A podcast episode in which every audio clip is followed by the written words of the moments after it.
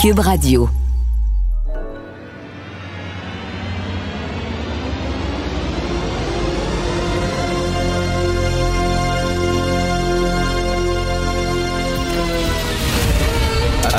Attention, cette émission est laissée à la discrétion de l'auditeur. Les propos et les opinions peuvent choquer. Peuvent choquer. Oreilles sensibles s'abstenir. Richard Martineau. Martino. Un animateur pas comme les autres. Richard Martineau. Cube Radio. Bonjour, bon mardi, merci d'écouter Cube Radio. Alors, c'est ce matin, ce matin, euh, le 14 février, bonne Saint-Valentin, que ma carrière se termine. Alors, c'est aujourd'hui que ma carrière va se terminer et je vais probablement mettre Cube Radio dans la merde parce que si Cube Radio était régi par le CRTC, on perdrait notre licence. C'est sûr et certain. Alors, c'est peut-être mon dernier, ma dernière émission, donc je vous dis euh, bonjour, adieu et merci beaucoup pour tout l'appui que vous m'avez démontré au cours des dernières années. Pourquoi? Parce qu'aujourd'hui, je vais critiquer une femme noire. Oh boy. Je suis vraiment désolé. J'aurais adoré, parce qu'il y a des propos qui ont été écrits. J'aurais tellement aimé que ces propos-là soient tenus par un homme noir, un homme blanc. Ça, ça aurait été génial. Un homme blanc, ça aurait été fantastique. J'aurais pu, mais non, mais non. Malheureusement, ces propos ont été tenus par une femme noire et je dois critiquer les propos dont je m'en excuse. Je vous ai déjà parlé d'Émilie Nicolas. Émilie Nicolas, lorsque tout le monde était tombé sur la tomate avec raison de Mme Émira El Gawabi, elle avait dit Ah, on sait bien, on sait bien, c'est une femme racisée. Et là, elle a dit, c'est pour ça qu'on avait critiqué Michael Jean, parce que c'est une femme racisée, c'est pour ça qu'on avait critiqué une telle et une telle. Ce sont des femmes... On les avait pas critiquées pour leur prise de position. Non, non, non, non, non. On les avait critiquées parce que c'était des femmes racisées. J'avais dit à quel point c'était complètement débile. Là, elle s'est surpassée. Moi, je pensais qu'elle avait vraiment touché le fond du baril. Émilie Nicolas, chroniqueuse au devoir, elle a voix de la race partout. Tout est de la race. Je l'avais dit, hein. Tu sais, quand tu as un ami, mettons, qui tombe dans une secte, il ne te fait que parler de ça. Il fait rien que parler de ça. La secte, la secte, puis le gourou, puis la secte, puis tout ça. Puis là, tu dis, débarque, tu sais. Elle, c'est l'antiracisme. Elle est tombée là-dedans, elle a le elle est tombée dans le rabbit hole, le terrier du lapin, puis elle ne voit que ça. Le racisme, le racisme, la race, la race, partout. Alors, vous savez que Mme Nadine Giraud, euh, elle est décédée. Elle était députée caquiste, elle était ministre des Relations euh, euh, internationales et de la francophonie. Elle est décédée d'un cancer, malheureusement. Tout le monde dit que c'est une femme extrêmement sympathique, adorée de ses consoeurs et confrères. Voici ce que Émilie Nicolas a écrit. Elle est morte d'un cancer, Mme Giraud. Travailler deux fois plus fort que les autres pour avoir seulement, si on est chanceuse, les mêmes opportunités, ça finit par en avoir un impact sur la santé générale, le vieillissement métabolique et les risques de maladie. Ça, ça veut dire que si Mme Giraud est morte d'un cancer, c'est parce que c'est une femme noire. Il n'y a pas de blancs qui ont des cancers. Ça n'existe pas. On comprend? Elle, c'est une femme noire, elle a dû travailler très, très fort pour être prise au sérieux parce que c'est une femme noire. Et ça, ben, ça a miné sa santé. Ça a eu un impact sur sa santé générale, sur le vieillissement métabolique. Métabolique. Et les risques de maladie. Si ça avait été une femme blanche, elle n'aurait pas dû travailler autant pour être ministre, faire sa place, et elle serait en vie présentement. C'est du délire, là. On est dans le, on est dans le délire, là. Comme il n'y a, aucune femme blanche qui est morte d'un cancer. Non, non, non. Ah non, mais c'est pas la même chose. Quand une femme noire meurt d'un cancer, c'est parce que le cancer, euh, elle l'a eu parce qu'elle est noire et parce que c'est une femme. C'est vraiment, et premièrement, et deuxièmement, elle instrumentalise le décès de quelqu'un pour faire avancer sa cause. C'est odieux. Elle, elle a vu Mme Giraud qui est morte, puis la première chose qu'elle a pensé, c'est pas mon Dieu, pauvre elle, puis tout ça, c'est non, oh mon Dieu, une femme noire qui est morte. Je vais pouvoir faire avancer ma cause. Je vais dire que si elle a eu le cancer, c'est parce que c'est une femme noire. Hey, t'as boire, là. Je riais la dernière fois en parlant d'Émilie Nicolas. J'ai dit bientôt, elle va nous dire que les ongles incarnés et les hémorroïdes, c'est, la race qui, euh, qui cause ça. Ben, Christy, Christy, je pense qu'elle m'a écouté. Elle dit que le cancer est causé par le racisme. On peut-tu aller plus loin que ça? On peut pas. Donc, Mme Giraud, elle n'est pas victime du cancer, c'est collatéral, ça.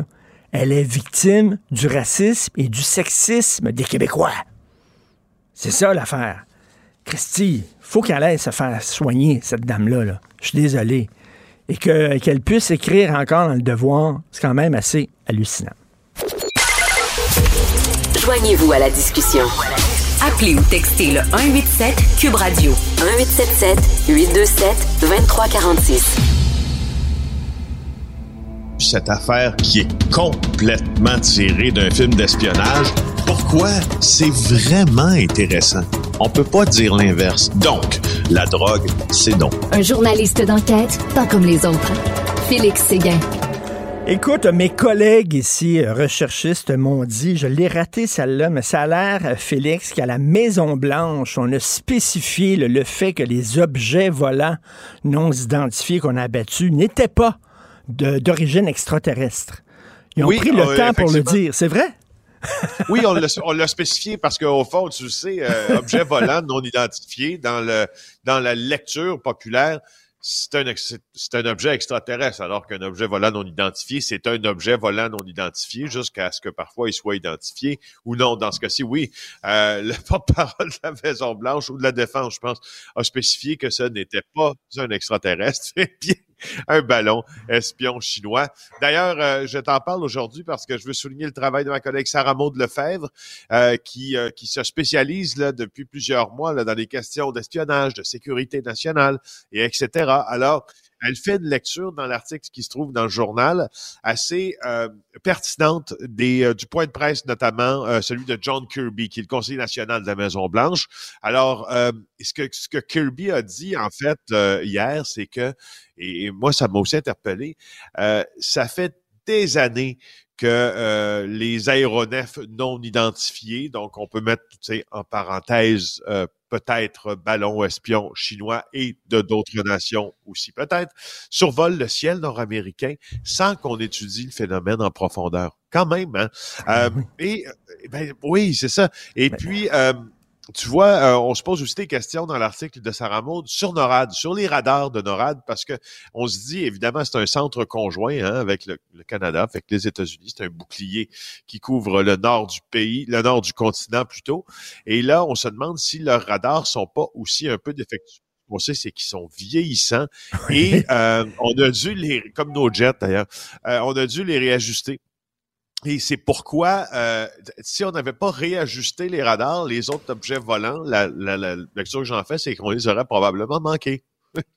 on n'a rien vu. On n'a rien vu. Rien vu. Alors, Rien mais, mais tu sais, je parlais à Normand Lester, puis il me disait, écoute, là, la Chine, là, euh, euh, euh, des satellites hyper sophistiqués, tu sais, je peux pas croire qu'ils nous espionnent à l'aide de ballons qui sont gros comme deux fois des autobus, alors qu'ils pourraient nous espionner de façon beaucoup plus efficace avec des satellites dans, dans l'espace, tu sais.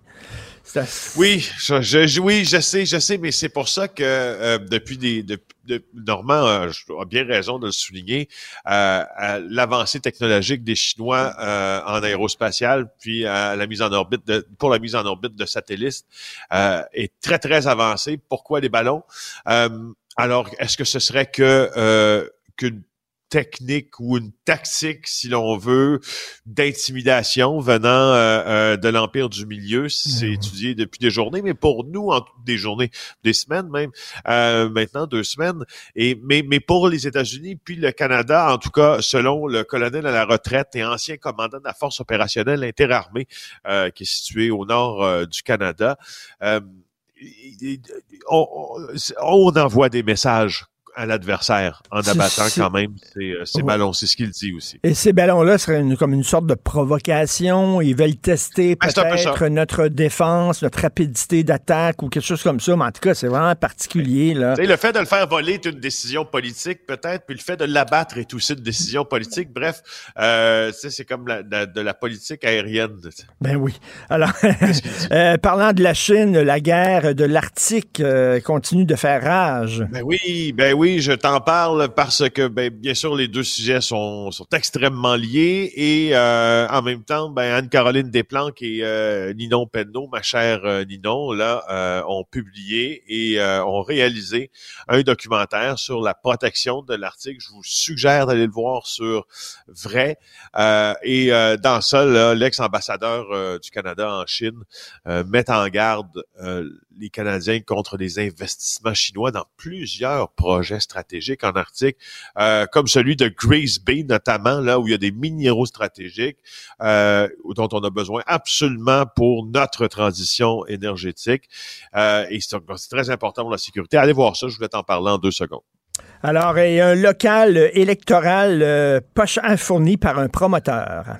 Hey, ça, je voulais pas t'en parler en deux secondes, je voulais t'en parler en cinq minutes parce que c'est un peu, je sais pas si vous avez vu ça dans le journal mm. aujourd'hui. Encore une fois, Sarah Maud Lefebvre, décidément, c'est son journal ben aujourd'hui. Elle, elle, écrit, elle écrit les grosses nouvelles.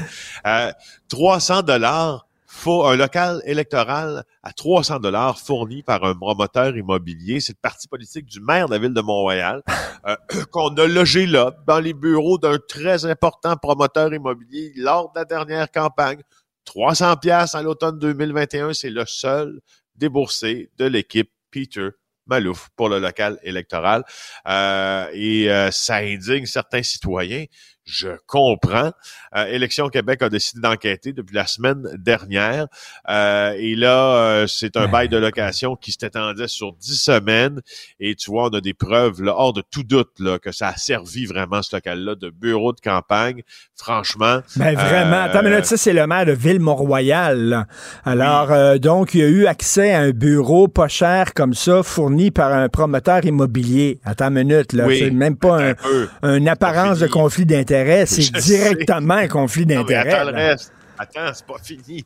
Peter Malouf est aussi le locataire de, la compagnie Sajo. Donc, cette compagnie-là qui, qui lui a loué son local électoral, lui est aussi le locataire direct de cette compagnie-là pour son bureau professionnel de sa compagnie de portefeuille.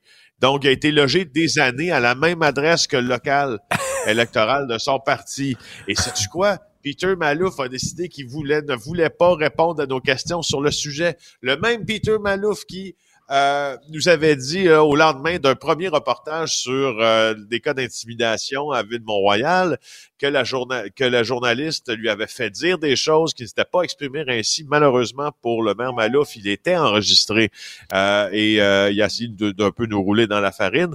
Alors là, cette fois-ci, il a peut-être appris parce qu'il veut pas vraiment répondre à Mais, mais tu sais, ça, ça, ça, ça m'épate tout le temps. Et ces gens-là pensent que ça sortira pas que jamais personne va, va mémérer ça à un journaliste, puis ça sortira pas dans les journaux. Voyons donc. Alors, il s'est fait pincer euh, les culottes ben par terre. Écoute, ça n'a pas de ben sens. Euh, un oui. un membre allié à un gang de rue qui euh, demande de revoir sa sentence. Écoute, il a tentative de meurtre.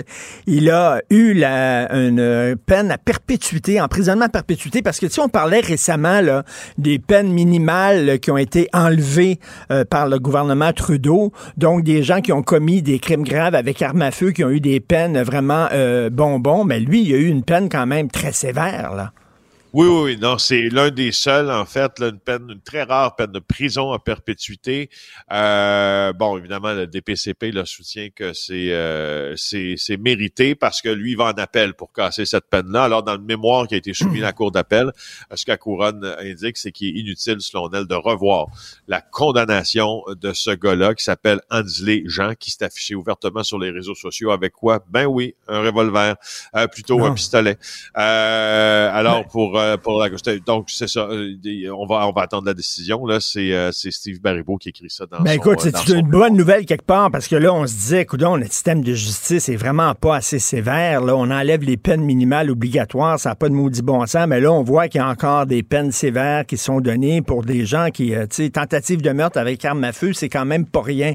Merci beaucoup, Félix Séguin. Et ben, bonne Saint-Valentin à toi et ta douce. Ah, merci. On, se voit demain. Salut. Si c'est vrai qu'on aime autant qu'on déteste, Martineau. C'est sûrement l'animateur le plus aimé au Québec. Vous écoutez Martineau. Cube Radio. Cube Radio. Cube Radio. Cube Radio.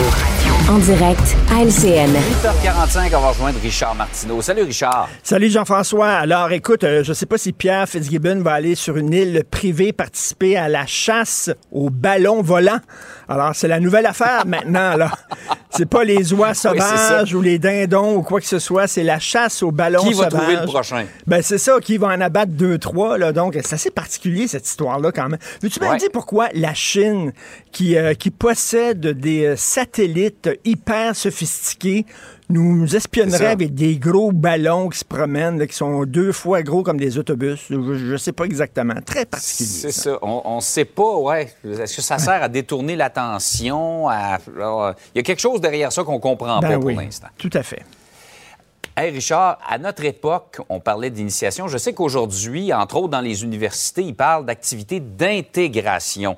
Euh, je fais référence à ce qui se passe, à ce qu'on a appris sur euh, ce qui s'est passé dans le hockey junior pendant des décennies. C'est pas en humiliant, en blessant, en agressant quelqu'un qu'on va l'intégrer à l'équipe. hein. Mais c'est ça, t'en parlais euh, tantôt. Écoute, c'est bon, Radio-Canada qui a sorti cette histoire, alors, d'initiation complètement débile. On se passera des détails parce que c'est vraiment scabreux. Hein. Ça peut être un gars qui a été enfermé dans une toilette d'autobus en sous-vêtements pendant des heures alors que la température était mise au maximum. Euh, la marche de l'éléphant, tiens, la marche de l'éléphant, tu dois te promener à quatre pattes tout nu avec le nez dans les fesses du gars en avant. Je sais pas, toi, quand tu joins les rangs de TVA, mettons, quand tu t'es joint à l'équipe de TVA, est-ce qu'on a dit, hey, Jean-François, pour euh, montrer que tu es part of the team, que tu fais partie de l'équipe, tu dois te promener dans la salle de nouvelles, tout nu à quatre pattes, le nez dans les fesses d'un lecteur de nouvelles plus âgé que toi? Euh, Je, je sais pas, c'est que... Ouais, c'est- c'est- vraiment, là. c'est quoi cette affaire-là? Vraiment, moi, je ne comprends Ouais. pas les initiations. Il y a des nouveaux qui arrivent dans ton équipe. Sais-tu quoi? Tu vas au restaurant, tes accueils, C'est ça. Tu fais partie de l'équipe maintenant, bravo, tu fais partie des nôtres. Moi, je suis allé à l'université, à l'université Concordia. Il y avait eu des initiations à l'université Concordia, puis on me dit, il faut que tu participes aux initiations, sinon, là, tu vas être mis de côté. Je suis pas allé, je suis pas allé à ces affaires-là. C'est complètement débile. Est-ce qu'on te fait, toi, courir tout nu sur la rue Sainte-Catherine pour montrer que tu fais partie de l'équipe du Québec matin? Ouais, C'est complètement, c'est n'importe quoi. Et dans le milieu du hockey, on a fermé les yeux en se disant, ça, c'est la fameuse expression anglophone, boys will be boys. C'est Ouais, les gars, les gars, ça agit comme ça, c'est le même. Veux dire, à un moment donné, non. C'est la même chose, les batailles au hockey. Euh, jamais ça serait accepté dans un bar, jamais ça serait accepté sur la rue. Euh, la police interviendrait en disant c'est un voie de fait. Mais là, c'est avec des patins, sur une glace, devant des spectateurs au hockey. Boys will be boys. Alors, on accepte ça, Ben que ouais. quelqu'un donne un coup de poing sur la gueule d'un autre. À un moment donné, ça n'a pas de maudit bon sens. Il va falloir qu'ils qu'ils allument, là, puis qu'ils disent... Moi, je ne, on ne peut pas croire aujourd'hui qu'il y a des gens qui savaient que ça se passait, des coachs, Ouais. euh, des qui ont membres détourné le regard, qui ont fermé les yeux, qui ont fait comme si c'était correct. Hey, se faire rentrer une épingle dans le pénis. Attends une minute, là, là, sous prétexte que, que tu fais partie de la gang, il va falloir, à un moment donné, arrêter ça. Il y a des gens qui disent, oui, mais euh, tu sais, on va faire payer tout le monde pour une gang de débiles. Mais, c'est- non, oui, la situation est rendue tellement grave dans le sport amateur, il y a tellement de problèmes qu'il va falloir, oui, tout à fait, bannir les initiations. Fais venir la pizza, de la bière, puis euh, festoyer, puis dire bienvenue dans la gang, puis ça vient de finir. C'est complètement stupide, Exact. ça. Voyons donc. Parce que à peu près tout ce qui est relaté, ce sont des accusations criminelles. C'est vraiment des gestes criminels, Ben des gestes d'agression, des gestes qui blessent les autres personnes. euh, Ah. Mais c'est comme là, si, euh, parce que c'était le hockey, qui est une sorte de religion, une sorte de clergé, on admet ça parce que c'est Ouais. différent, c'est particulier. Absolument pas. Dire, ce n'est absolument pas recevable euh, du tout. Comment on dit ça? Ce qui est arrivé dans la chambre reste dans la chambre. Reste Ben là, dans je la pense qu'il y a chambre, ben beaucoup de oui. choses qui sont arrivées dans la chambre qui, va sor- qui vont sortir, Sortir de la chambre, tout à fait. Oui, exact. Et euh, par ailleurs, tu voulais réagir à une décision un peu surprenante du DPCP qui a choisi de ne pas porter d'accusation dans le dossier d'un homme qui avait tué un adolescent au volant alors qu'il consultait euh, son euh, téléphone C'est cellulaire. ça, un jeune de 15 ans qui a été euh, frappé à mort le, le 24 octobre 2021. Lui, il était sur un scooter. L'automobiliste regardait son cellulaire. La SQ, lorsqu'ils l'ont arrêté, ils sont allés voir sur son cellulaire. Ils ont des données là, qui prouvent qu'il est en train de consulter son téléphone lorsqu'il a frappé le jeune. Il n'y a pas eu de tentative d'évitement ou quoi que ce soit. Il l'a pas vu parce qu'il regardait son maudit cellulaire. Il n'y a eu aucune accusation portée contre lui et je trouve ça très dommage parce que ça aurait été vraiment une bonne, une bonne occasion pour le système de justice pour dire que c'est inacceptable. Écoute, c'est aussi dangereux que conduire sous l'effet de l'alcool. C'est aussi dangereux. Je veux dire, vraiment, là, Ouais. et on l'a tous plus ou moins fait. Là. Tu sais, moi, ça m'arrive régulièrement. Tu es sur un feu rouge, le feu passe au vert, le gars en avant de toi, il décolle pas. Il est sur son téléphone, t'es là, put put. Ah ouais, il décolle. Il est sur son téléphone. Au moins, il était à l'arrêt. Au moins. Mais tu sais, Ouais. conduire en regardant ton téléphone, Ouais. c'est- t'es- au volant d'un bolide en métal qui peut tuer. Tu as besoin de toute ta concentration. Et là, c'est vraiment un acte criminel. Il va falloir que les gens se le disent. C'est un acte grave de conduire en, en regardant ton téléphone. On le fait trop régulièrement et ça aurait été une bonne façon de passer le message puis de dire c'est aussi grave que de conduire en état d'ébriété. Ils l'ont pas fait malheureusement. Je peux comprendre la dame, la mère de cet ado-là qui est quand Ouais. même fâchée. Mais il va falloir que les gens, tu sais, les Christie de cellulaire, là, tu vois les gens aussi qui traversent la rue, qui regardent pas, qui sont tout le temps sur leur Ouais. cellulaire, partout. Ça, c'est un là. autre problème. Écoute, Ouais, là, effectivement. je veux dire, je pense pas que ça a été une grande invention dans l'histoire de l'humanité quand même. En tout cas, on est tous esclaves de ça. Bref, malheureusement, il Ouais. n'y a pas eu d'accusation contre cette personne-là. On comprend la, la- la colère, la frustration de cette mère-là. Richard, Richard, je suis là. Ah, OK, excusez-moi. Salut. Salut, bye. Bonne journée à demain. Hey, bonne journée à demain. Martino.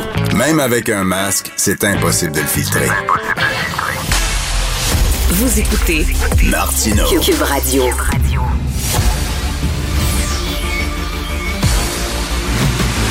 Jean-François Lisée. On va juste dire qu'on est d'accord. Thomas Mulcair. Je te donne 100% raison. La rencontre. C'est vraiment une gaffe majeure. Tu viens de changer de position. Ce qui est bon pour Pitou est bon pour Minou. La rencontre. Lisée. Mulcair. Alors, Tom, tu parles souvent sur euh, les ondes de Cube, euh, justement, des délais totalement déraisonnables dans le traitement des demandes d'immigration et des demandes d'asile politique. Et on se demande comment ça se fait que ça prend autant de temps, comment ça se fait que ça traîne autant? On a enfin trouvé la coupable, Tom. C'est Olga. Elle était la chef de cabinet de Sean Fraser. Et Ah. là, on l'a clairé, elle. Elle refuse de dire si elle reste au gouvernement ou ça va vers le privé. Mais l'important, c'est de trouver une solution. Alors, ils ont regardé l'immense paysage de la haute fonction publique et du staff politique à Ottawa pour trouver le perle rare qui pouvait redresser la barre à l'immigration parce que, rappelons-nous, il y a deux millions et demi de cas en attente de traitement. C'est pas rien, même pour des super travailleurs comme la fonction publique fédérale. Donc, il fallait trouver la bonne personne. Alors, qu'est-ce qu'ils ont fait?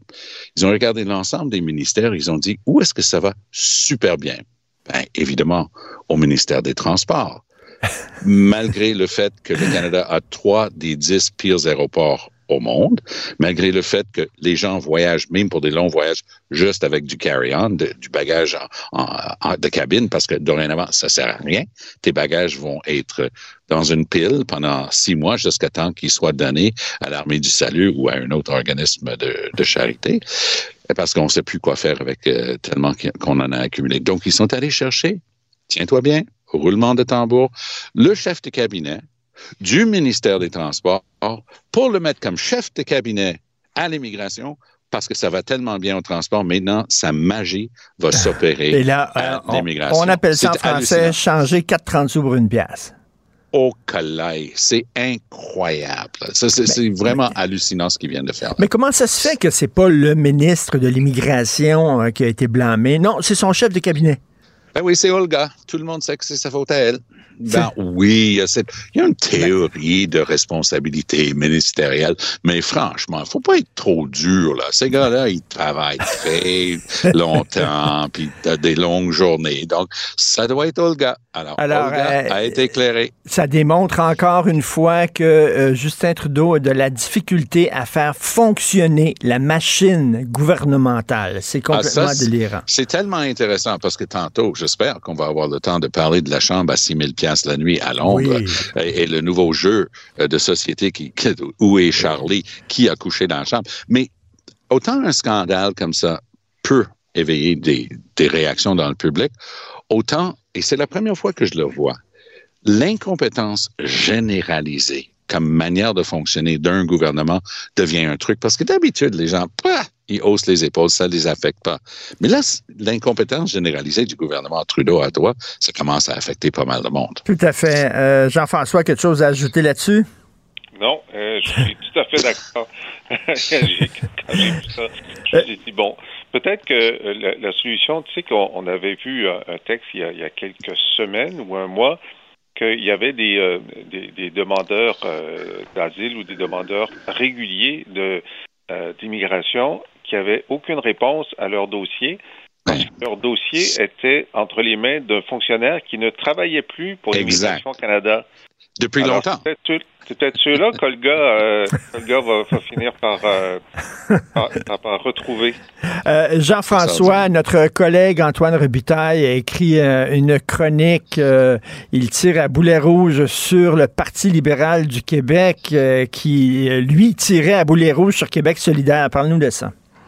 Oui, alors c'est la, la, la, la, la technique que euh, le nouveau euh, chef intérimaire, Marc Tanguay, a décidé d'utiliser dans Saint-Henri-Sainte-Anne contre Québec solidaire. C'est intéressant parce que là, on a une attaque frontale. C'est, c'est les deux euh, les deux partis qui sont favoris pour remporter cette partielle. Et la technique utilisée par euh, les libéraux, euh, ben, c'est comme si j'appelle ça c'est la technique de la terre brûlée. Là, Québec solidaire est devenu le nouveau PQ.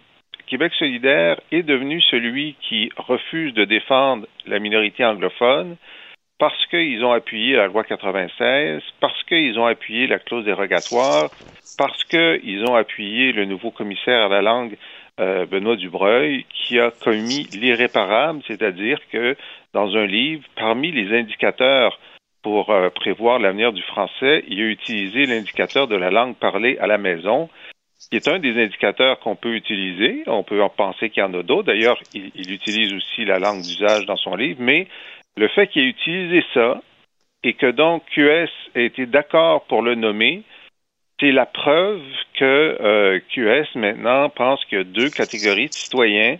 Il ne défend pas tous les citoyens. Puis là, tu dis, mais là, où- est-ce que vous êtes rendu Est-ce que c'est ça l'enjeu majeur de, de, de votre politique Ben oui. Si quelqu'un est favorable à quelqu'un d'autre qui a utilisé un indicateur démo-linguistique qui est euh, considéré comme correct, c'est un ennemi des minorités. Mais est-ce que vous pensez que vous allez avoir un vote francophone un jour ailleurs au Québec en faisant une campagne aussi ciblée, puis, une campagne de terre brûlée contre tous ceux qui euh, s'intéressent aux Français? Je trouve ça, d'abord, je ne sais pas si ça va marcher, peut-être que Tom a une, euh, une opinion là-dessus, mais je trouve que Mais, mais écoute, on- chaque, jour, ailleurs. chaque jour, on se demande quand le Parti libéral du Québec va allumer, euh, tu sais, puis va non, non, tendre la la main aux pose. francophones. Oui. Non, non, on, on se demande quand est-ce qu'ils vont frapper le fond.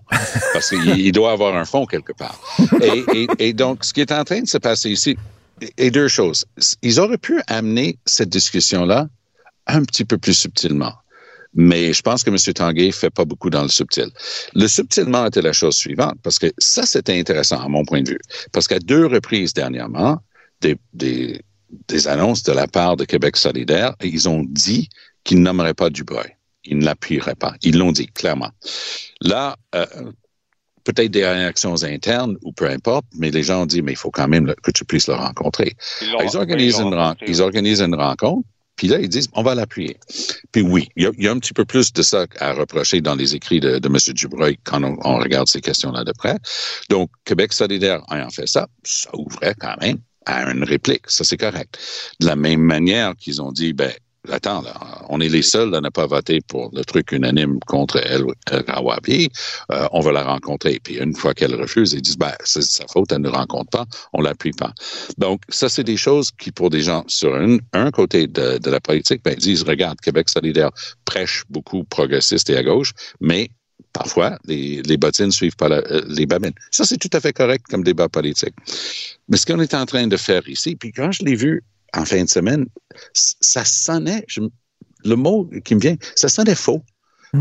C'est too much. Que, mm. Au lieu de mener un débat de fond, disant, ben, telle affaire, puis nous, on est différents, c'est comme si les gens à Saint-Henri-Saint-Anne n'attendaient qu'une chose, c'est d'avoir la réplique sur ce fond-là de, de, cette question linguistique. Or, si tu regardes le, la démographie là, dans le coin, ça va pas affecter tant de votes que ça, mais comme dit si bien Jean-François, est-ce que tu es sûr qu'un article comme celui de Robitaille, aujourd'hui, va pas avoir plus d'effet? Dans le sens contraire? Bon, je veux bien. Moi, je connais Antoine depuis des années. J'avais une émission avec lui avant. Je peux te dire que ses couleurs sont aussi connues que les miennes. OK? On, on se comprend. Mais je crois que dans le fond de l'histoire, on aurait pu avoir un bon débat politique, mais à la place, on a fait un truc exagéré et tout ce qui est exagéré finit par devenir insignifiant. Mais, mais euh, Jean-François, tout le monde le dit, le gros problème avec le Parti libéral du Québec, c'est que les francophones l'ont déserté. Donc, ils doivent absolument euh, revenir, renouer avec la majorité francophone. Ils sont pas capables de le faire. Comment ça ben, se fait? Je vois pas comment, parce que, donc, là, en ce moment, leur électorat, c'est l'électorat non francophone. Donc, à l'intérieur du parti, euh, dans, parmi les militants restants, qui sont très peu nombreux en région francophone, c'est beaucoup des non-francophones. Donc, essayer de se dégager de cette posture-là qui a été prise pour sauver les meubles la dernière fois, ben, c'est comme si tu luttais contre ton parti. Tu sais. Alors, euh, ils sont vraiment dans un, genre de spirale. Euh, et là, ils viennent de, de, de, démontrer que oui, ils vont continuer dans cette spirale-là pour Saint-Henri-Sainte-Anne et ils considèrent que cette bataille-là est plus importante que la bataille à plus long terme de, de renouer des liens avec le, le, le reste du Québec. Je ne sais pas s'il y en a eu une solution à ça. Euh, je ne sais pas. C'est peut-être une mission impossible. Euh, Tom, t'en parlais tantôt. Donc, on le sait, lorsque la reine euh, d'Angleterre est morte, Elisabeth II, euh, aux funérailles, ben, euh, bien sûr, on avait une délégation là-bas. Hein. Justin Trudeau, on s'en souvient, avait profité d'une petite soirée pour chanter Bohemian Rhapsody de Queen en hommage à la Eh reine. Et ben, il y avait une chambre qui avait été louée par la délégation à 6 000 dollars la nuit à Londres. Voilà. Alors, ça, c'est le nouveau jeu de société auquel je faisais référence tantôt. Où est Charlie? Qui a couché dans cette chambre-là? Jusqu'à maintenant, l'équipe autour de la gouverneure générale a dit pas nous. Parce qu'il faut comprendre que pour les funérailles de la reine, juste en hôtel, on a dépensé plus que. Tiens. Oui. Allô? On a perdu Tom. Est-ce que Jean-François est là? Oui, Jean-François est là. Alors, euh, donc, ça a l'air que, justement, euh, les courriels euh, montrent que le bureau du ministre Trudeau a tenté de faire disparaître les détails concernant la location de cette suite-là à 6 000 la nuit. Quoi, on sentait que c'est, ils étaient dans l'eau chaude? Ben, écoute, euh, 6 000 la nuit à Londres, c'est tellement cher que c'est l'équivalent d'un deux et demi à Toronto pour un mois, tu vois?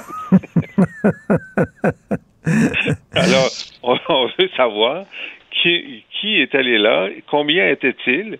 Et euh, moi, bon, j'ai fait des, des euh, lorsque j'étais avec euh, Mme Marois, des fois on allait bon dans les dans les mêmes sommets. Alors, le, le, le, Stephen Harper à l'époque, en fait, le premier ministre canadien, eux, c'était facile, ils louaient deux étages d'un hôtel. Oui. Un, un, étage pour le premier ministre et le staff, un étage pour la sécurité.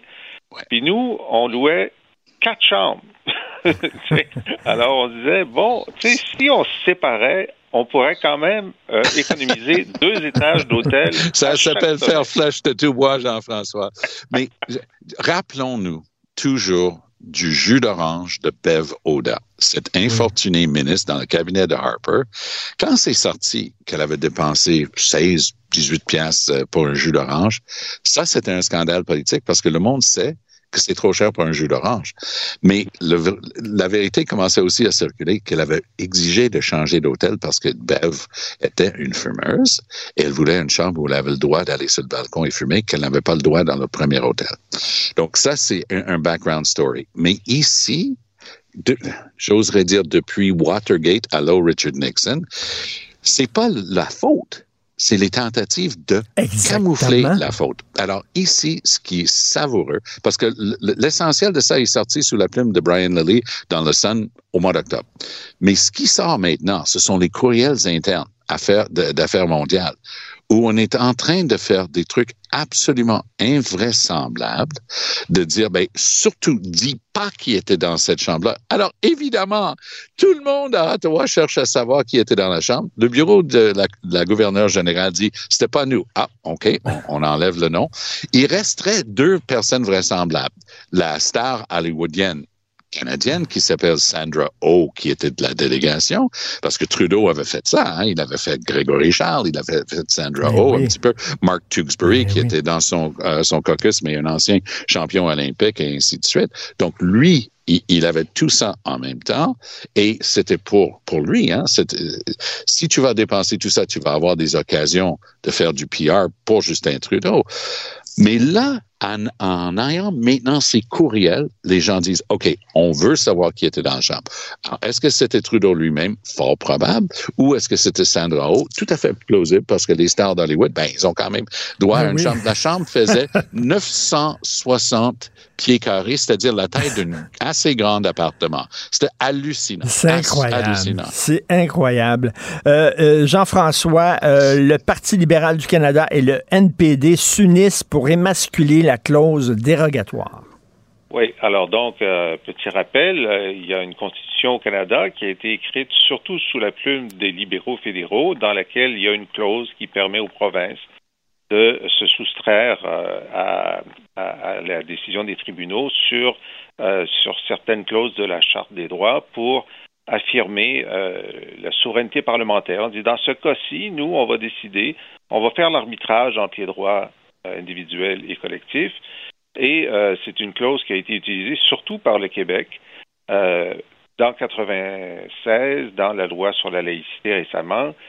Et euh, le Bloc québécois a pris une journée d'opposition. Ils ont le droit, une fois de temps en temps, de soumettre au vote et au débat euh, une motion. Et la motion, c'était simplement de dire que ben, il appartient aux provinces de décider quand ils utiliseront la clause dérogatoire. Et donc, paradoxalement, le Bloc disait ben, touche pas à la Constitution, touche pas à la Constitution de Trudeau qui a été imposée au Québec, enlevez rien là-dedans. Et les libéraux, donc les auteurs de la Constitution, plus leurs amis du NPD, ont dit oui, oui, oui, on veut y toucher. On ne veut pas la laisser comme ça, on veut permettre à la Cour suprême, même demander à la Cour suprême de retirer aux provinces le droit d'utiliser cette clause-là de façon préventive, ce que le Québec a fait une quarantaine de fois depuis qu'elle existe. Et ce que j'ai trouvé particulièrement odieux euh, du côté du NPD, c'est qu'ils ont envoyé leur seul Québécois défendre cette idée-là. Le NPD, à l'époque d'un certain Jack Clayton puis Tom Mulcair, il y avait une déclaration de Sherbrooke qui disait Nous, on, va mémoire. on va respecter le droit du Québec de faire ses choix. Et là, ils sont vraiment traversés euh, complètement de l'autre côté. Puis il me semble qu'ils auraient pu envoyer un Canadien anglais pour nous dire ça mais ils ont choisi le seul Québécois qui leur restait, comme s'ils disaient, tu sais, on en a un, mais c'est un trop. Oui, mais, c'est très intéressant. Si tu veux avoir la meilleure histoire jamais écrite sur l'historique de cette clause-là, c'est Alan Blakeney, un ancien premier ministre néo-démocrate de la Saskatchewan, qui, avant son décès, a écrit un papier super qu'on peut trouver en ligne, mais vraiment, vraiment un truc solide là, passant à travers des étapes, les libertés, les four freedoms de Roosevelt et ainsi de suite. Très intéressant. Et il décrivait ça comme une conversation constante entre le législatif et le judiciaire. Et c'était vraiment révélateur. Pour ce qui est de Trudeau ici, je pense que Jean-François donne plus de mérite qu'il n'a, parce que Trudeau il y a trois semaines, a causé un certain émoi en disant, euh, dans une entrevue avec Jean, Joël Denis Bellavance de la presse, il dit, moi, là, je m'en vais à la Cour suprême tester ça. Bon, hmm. intéressant. Depuis, des criquets quand Trudeau se met dans le trouble, c'est en série. Donc, il a eu la nomination d'El Gawabi. Il est dans le trouble. Sa, législation sur les armes à feu, il était obligé de le retirer. Et moi, j'entends plus tellement Justin Trudeau dire qu'il s'en va à la Cour suprême avec un renvoi pour tester les limites de la clause non-obstant.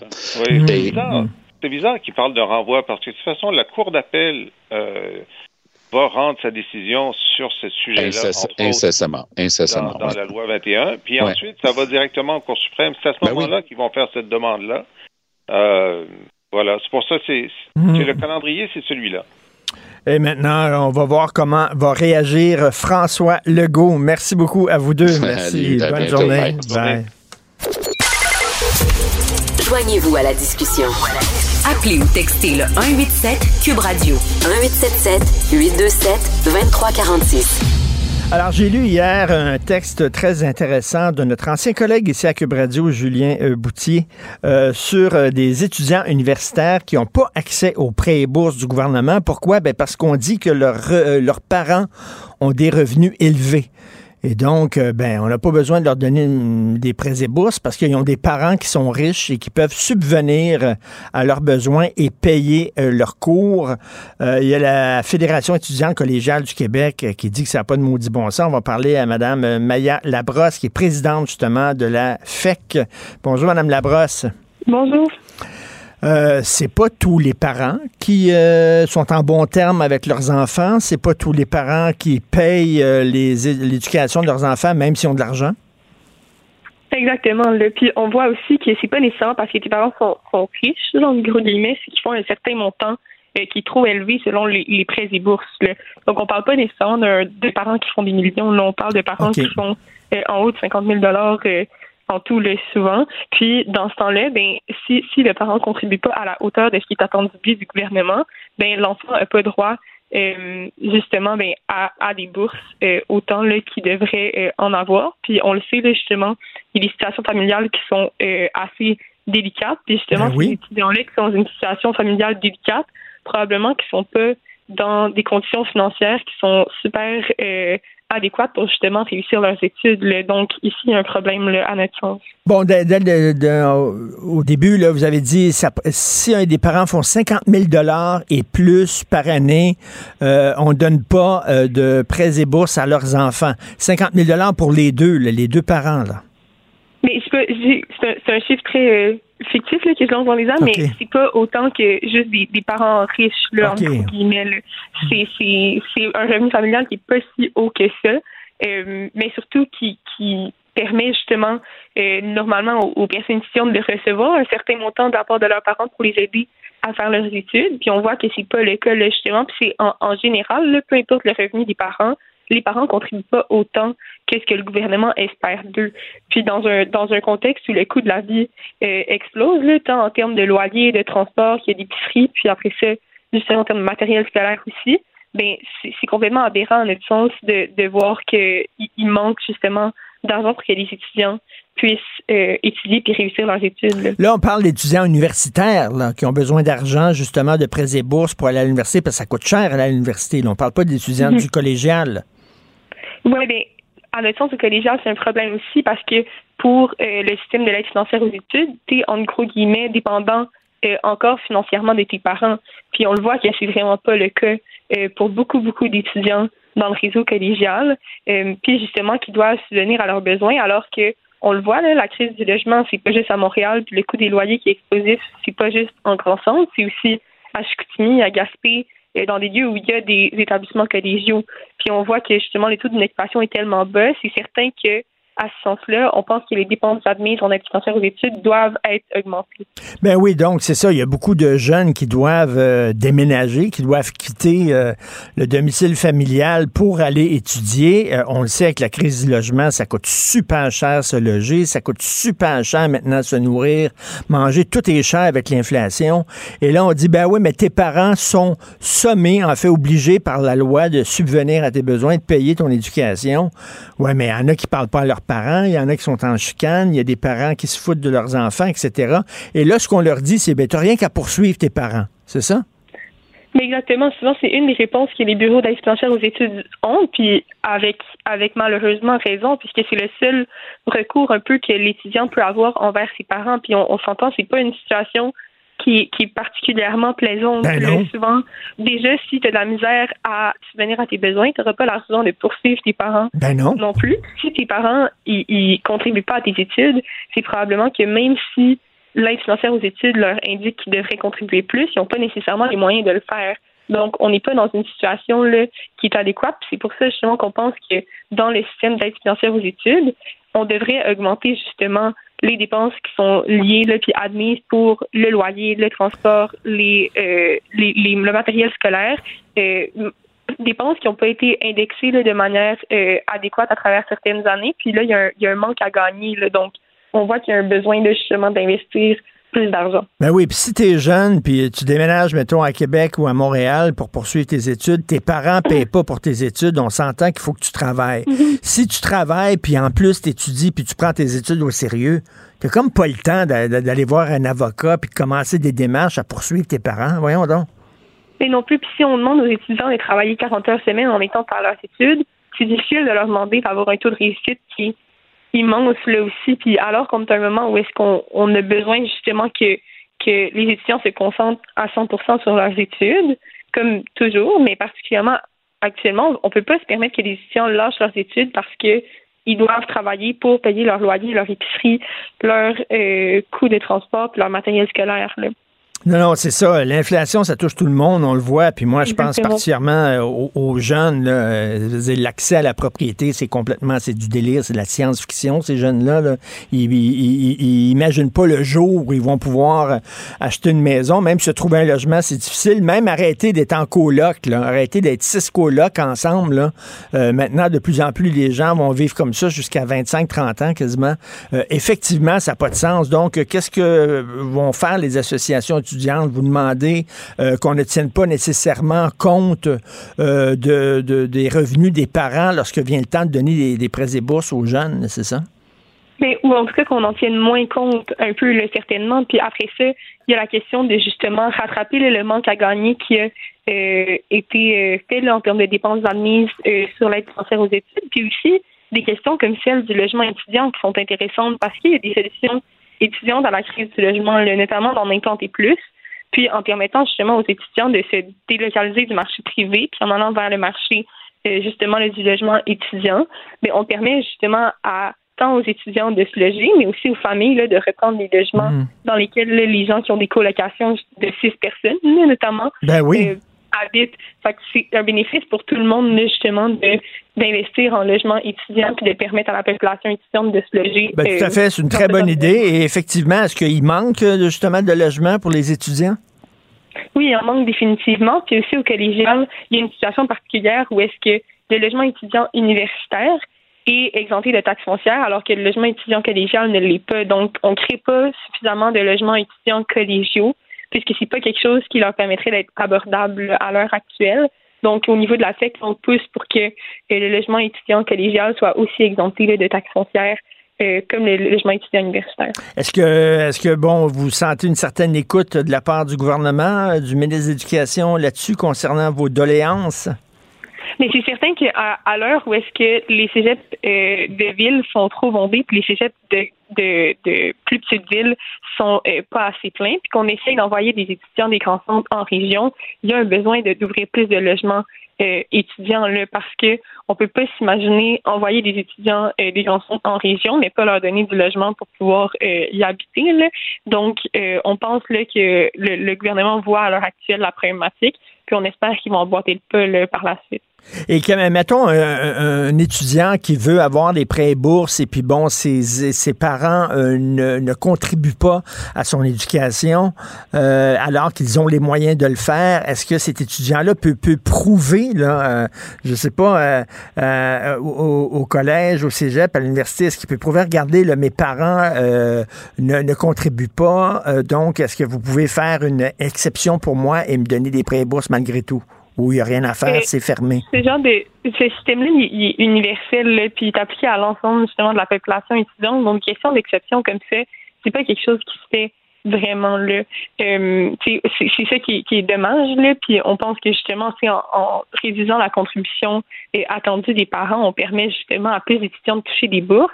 Ces étudiants-là vont pouvoir toucher encore des prêts, mais ça reste qu'à la fin, un prêt, c'est quelque chose qu'il va falloir que tu rembourses une fois que tes études sont terminées. Donc, ça vient aider, oui, à la réussite, les prêts étudiants, mais on, aimerait ça ait plus de bourses soit donné à la population étudiante pour leur permettre justement de réussir euh, dans les meilleures conditions là, leur projet d'études. Ben effectivement, puis euh, il faut le dire, il hein, faut le rappeler, l'inflation ça touche tout le monde et ça touche les jeunes aussi. Il faut vraiment euh, faire en sorte que ces jeunes-là justement puissent. c'est bien beau travailler, mais quand tu es aux études, tu devrais consacrer le plus de temps possible à tes études pour essayer de réussir. On chiale en disant que le taux de réussite baisse, c'est épouvantable. Oui, mais si tu dois passer 20, 30 heures au travail pour subvenir à tes besoins c'est certain que tu as moins de temps consacré à tes études et c'est certain que tes notes vont s'en ressentir, hein, Madame Labrosse. Oui, exactement. pour donner pour donner des conditions de réussite adéquates à la population étudiante, je pense qu'il faut passer justement par l'aide financière euh, aux études, qui est un système quand même remarquable qu'on a au Québec, mais il y a quand même manière de le bénéficier euh, actuellement. Donc, euh, question de, de permettre à tout le monde de réussir. En tout cas, moi, j'en reviens pas qu'il y a des parents qui ont les moyens d'aider leurs jeunes à étudier et qui le font pas. J'en reviens pas, ça me dépasse. Il me semble que tu devrais euh, euh, te consacrer justement à ça, à ce que ton, ton enfant puisse réussir, avoir des études et qu'il aille plus loin que toi. Il me semble que c'est le rêve de tous les parents. Malheureusement, il y a des parents qui euh, manquent un peu de, de, générosité. Merci beaucoup, Maya Labrosse, présidente de la Fédération étudiante collégiale du Québec. Merci. Ça me fait plaisir. au revoir. Au revoir. Martino. Le préféré du règne animal.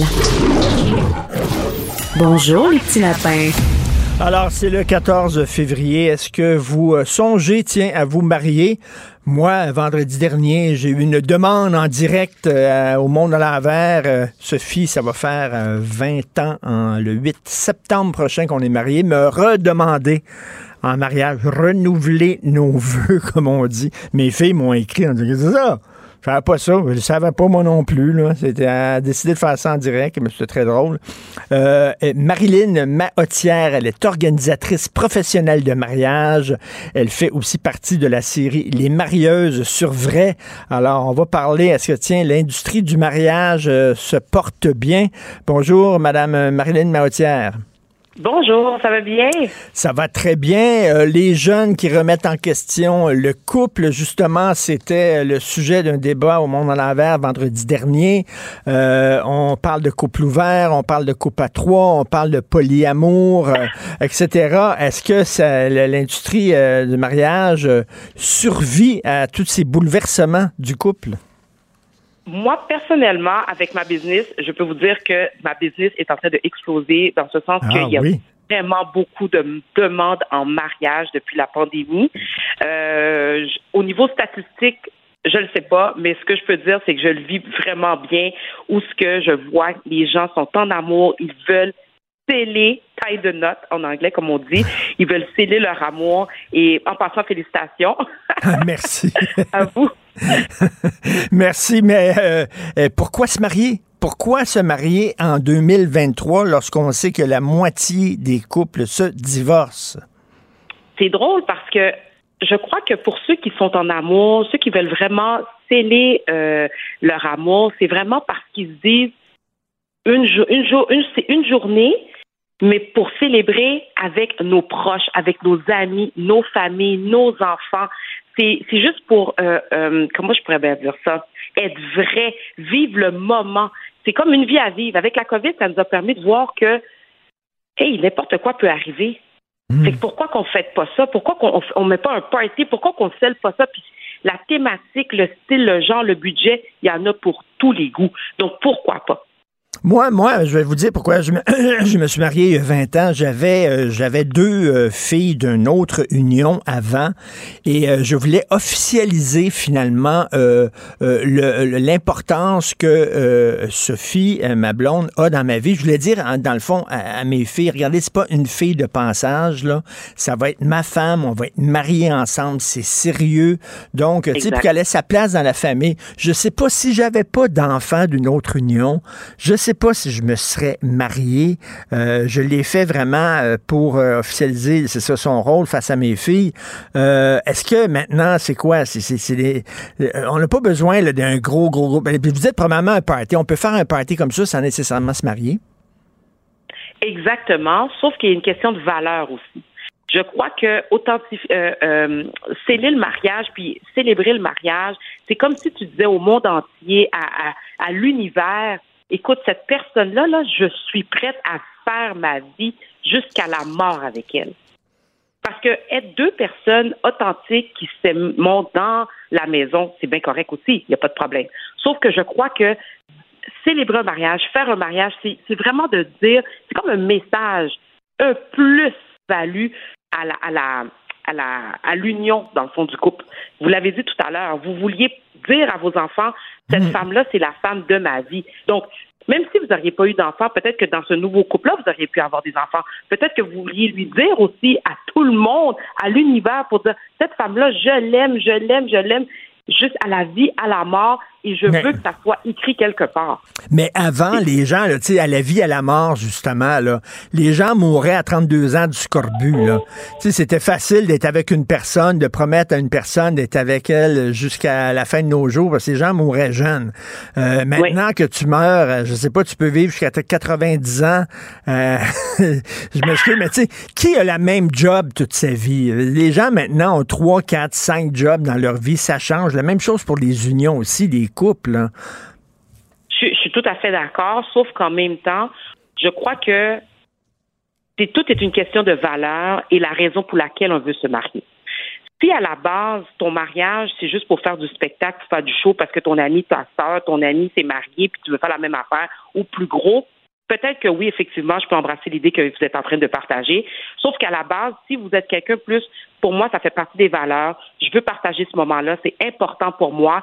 Puis c'est pour le meilleur et pour le pire. Vous savez, une fois, il y a quelqu'un qui m'a dit, euh, Marilyn, les gens se marient pas pour le meilleur, mais pour le pire. Parce que quand ça va mal, c'est là que vous avez besoin de votre conjoint. C'est là, justement, via l'essence du mariage. Parce que quand vous êtes marié, vous êtes engagé pour le meilleur et pour le pire. Les jeunes, malheureusement, souvent, ils disent, c'est quand ça va pas bien que là, on prend pas le temps de comprendre, on prend pas le temps de consulter, on prend pas le temps de travailler, travailler le couple, travailler l'amour, comment faire pour développer, pour s'assurer que ça fonctionne. Il faut se donner du sien aussi. C'est comme une plante. Si on, plante, euh, on, met de l'engrais dans une plante, puis on la laisse là, on met pas d'eau, on donne pas de lumière, elle va pas évoluer la plante, elle va pas grandir, elle va pas pousser. Il faut la travailler la plante, sinon elle va mourir. C'est la même chose pour le couple. Puis à la fin, si vous êtes engagé puis vous, êtes marié, je crois qu'il y a c'est comme un plus pour dire je me suis engagé, je veux m'investir, je veux que ça fonctionne. C'est ça mes intentions, puis je vais faire en sorte que ça va fonctionner. Les jeunes qui disent, les jeunes qui disent, on va réinventer le couple, parce qu'on va se le dire, franchement, là, la monogamie, c'est une invention culturelle. Il n'y a rien de naturel là-dedans, de dire, je vais faire l'amour jusqu'à la fin de mes jours seulement qu'avec une personne. Euh, la société nous a dit que c'est comme ça que ça fonctionnait. Mais on, s'entend, il n'y a rien de naturel là-dedans. Là. Euh, il y a des gens qui disent, bon, on va arrêter, on, va arrêter de de, se mentir. Il y a des gens qui disent ça, puis voyons donc, il y a plein de couples qui se trompent, puis tout ça. Fait que nous autres, on va réinventer le couple, ou euh, bon, ça va être un couple open, ou ça va être du polyamour, puis on va pouvoir aimer plusieurs personnes à la fois, etc. Qu'est-ce que vous pensez de toutes ces expériences-là? C'est sûr que c'est avoir une certaine ouverture d'esprit parce qu'aujourd'hui, la société, on est tellement open-minded que là, on ne sait même plus où qu'on va, tellement qu'on est rendu open. ça plus de sens. fait que là, on est comme très balé d'un bord puis de l'autre avec toutes sortes d'options. Fait que là, les jeunes, eux autres, sont élevés là-dedans. Fait que là, ils se font très baler d'un bord puis de l'autre. Fait que je pense qu'il y a un travail à faire à la maison avec les parents pour dire, écoutez, là, voilà c'est quoi la société, mais moi, je vous donne mes valeurs à moi. Puis on va on va faire ça comme ça, puis après ça, vous faites votre choix, vos options. Mais il y a une certaine base qu'il faut faire avant de, de, de, mettre nos enfants vers euh, la société. Il y a un travail à faire à la maison. Quelles sont nos convictions à nous? Puis après ça, on verra pour comment que la nature va faire en sorte que nos enfants vont se faire trimballer puis de l'autre. Puis ça, c'est sans jugement. Là, je comprends les, oui, couples sont ouverts et tout ça, puis il n'y a pas de problème.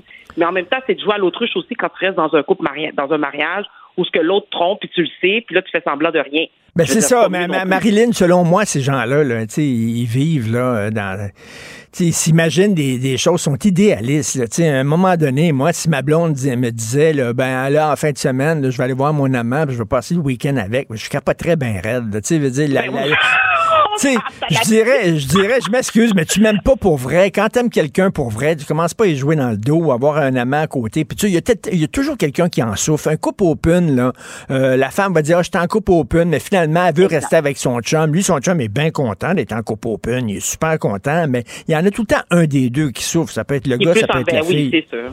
Exactement. Puis on retourne à la base. C'est quoi la raison que vous êtes en couple avec cette personne-là?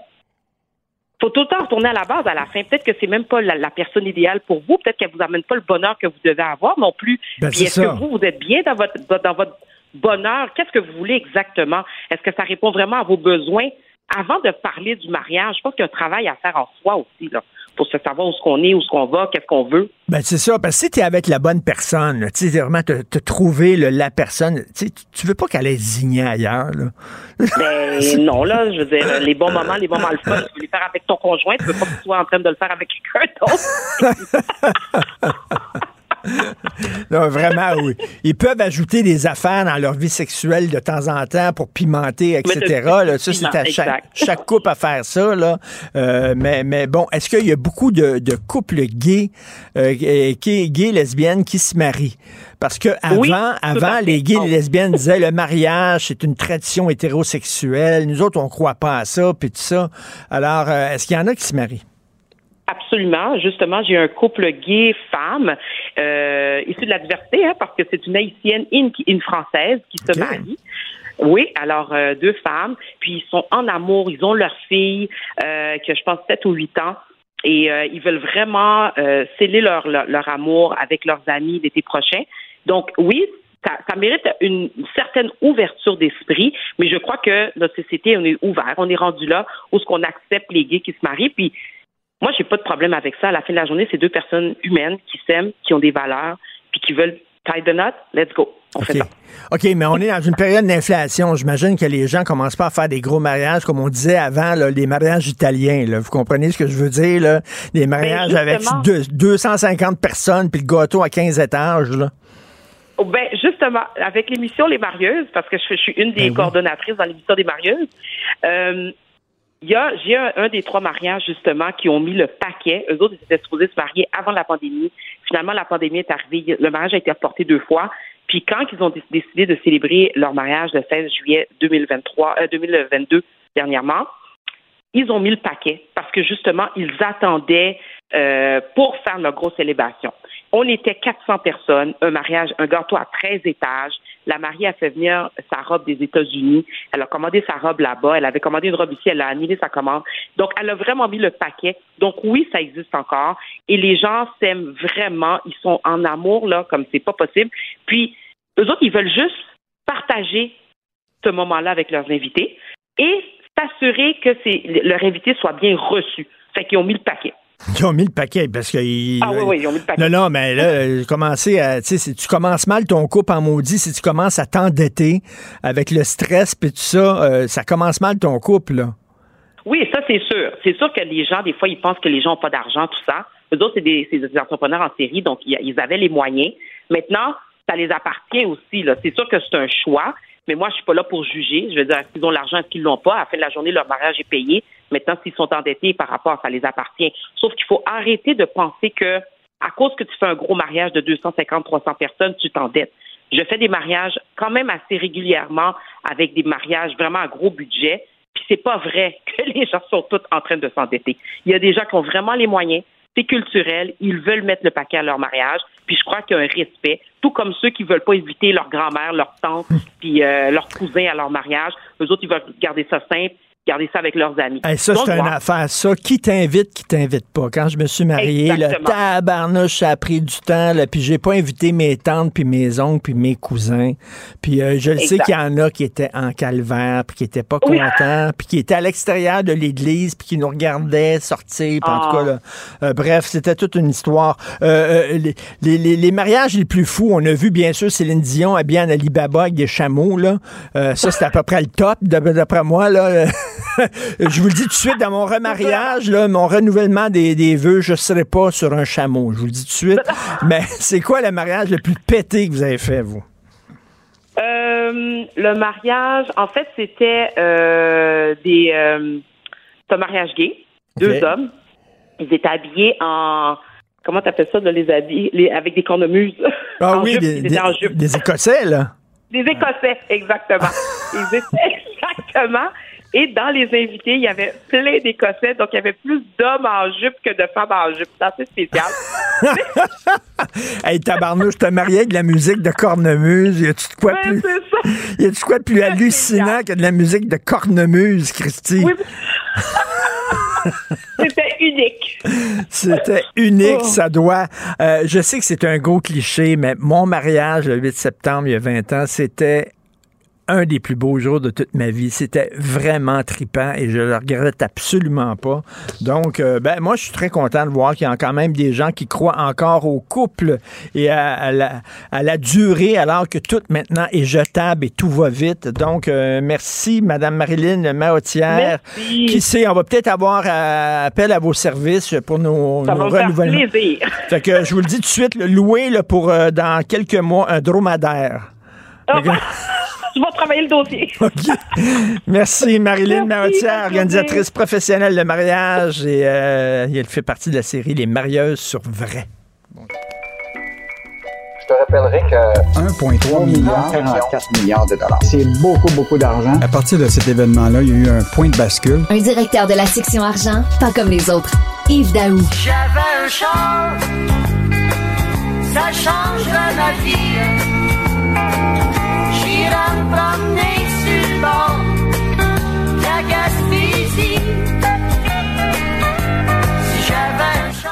Steve Cassonade, Faulkner, si j'avais un char, ça changerait ma vie.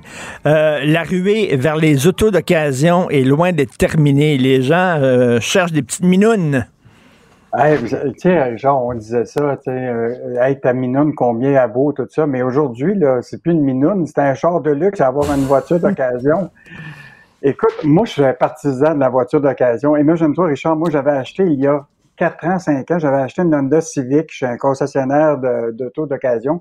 J'avais payé peut-être 10 000 et je l'ai revendu depuis ce temps-là. Et récemment, ce concessionnaire-là m'a appelé pour savoir si je voulais leur revendre ma, ah, Honda Civic que j'avais déjà vendue depuis un bon bout de temps.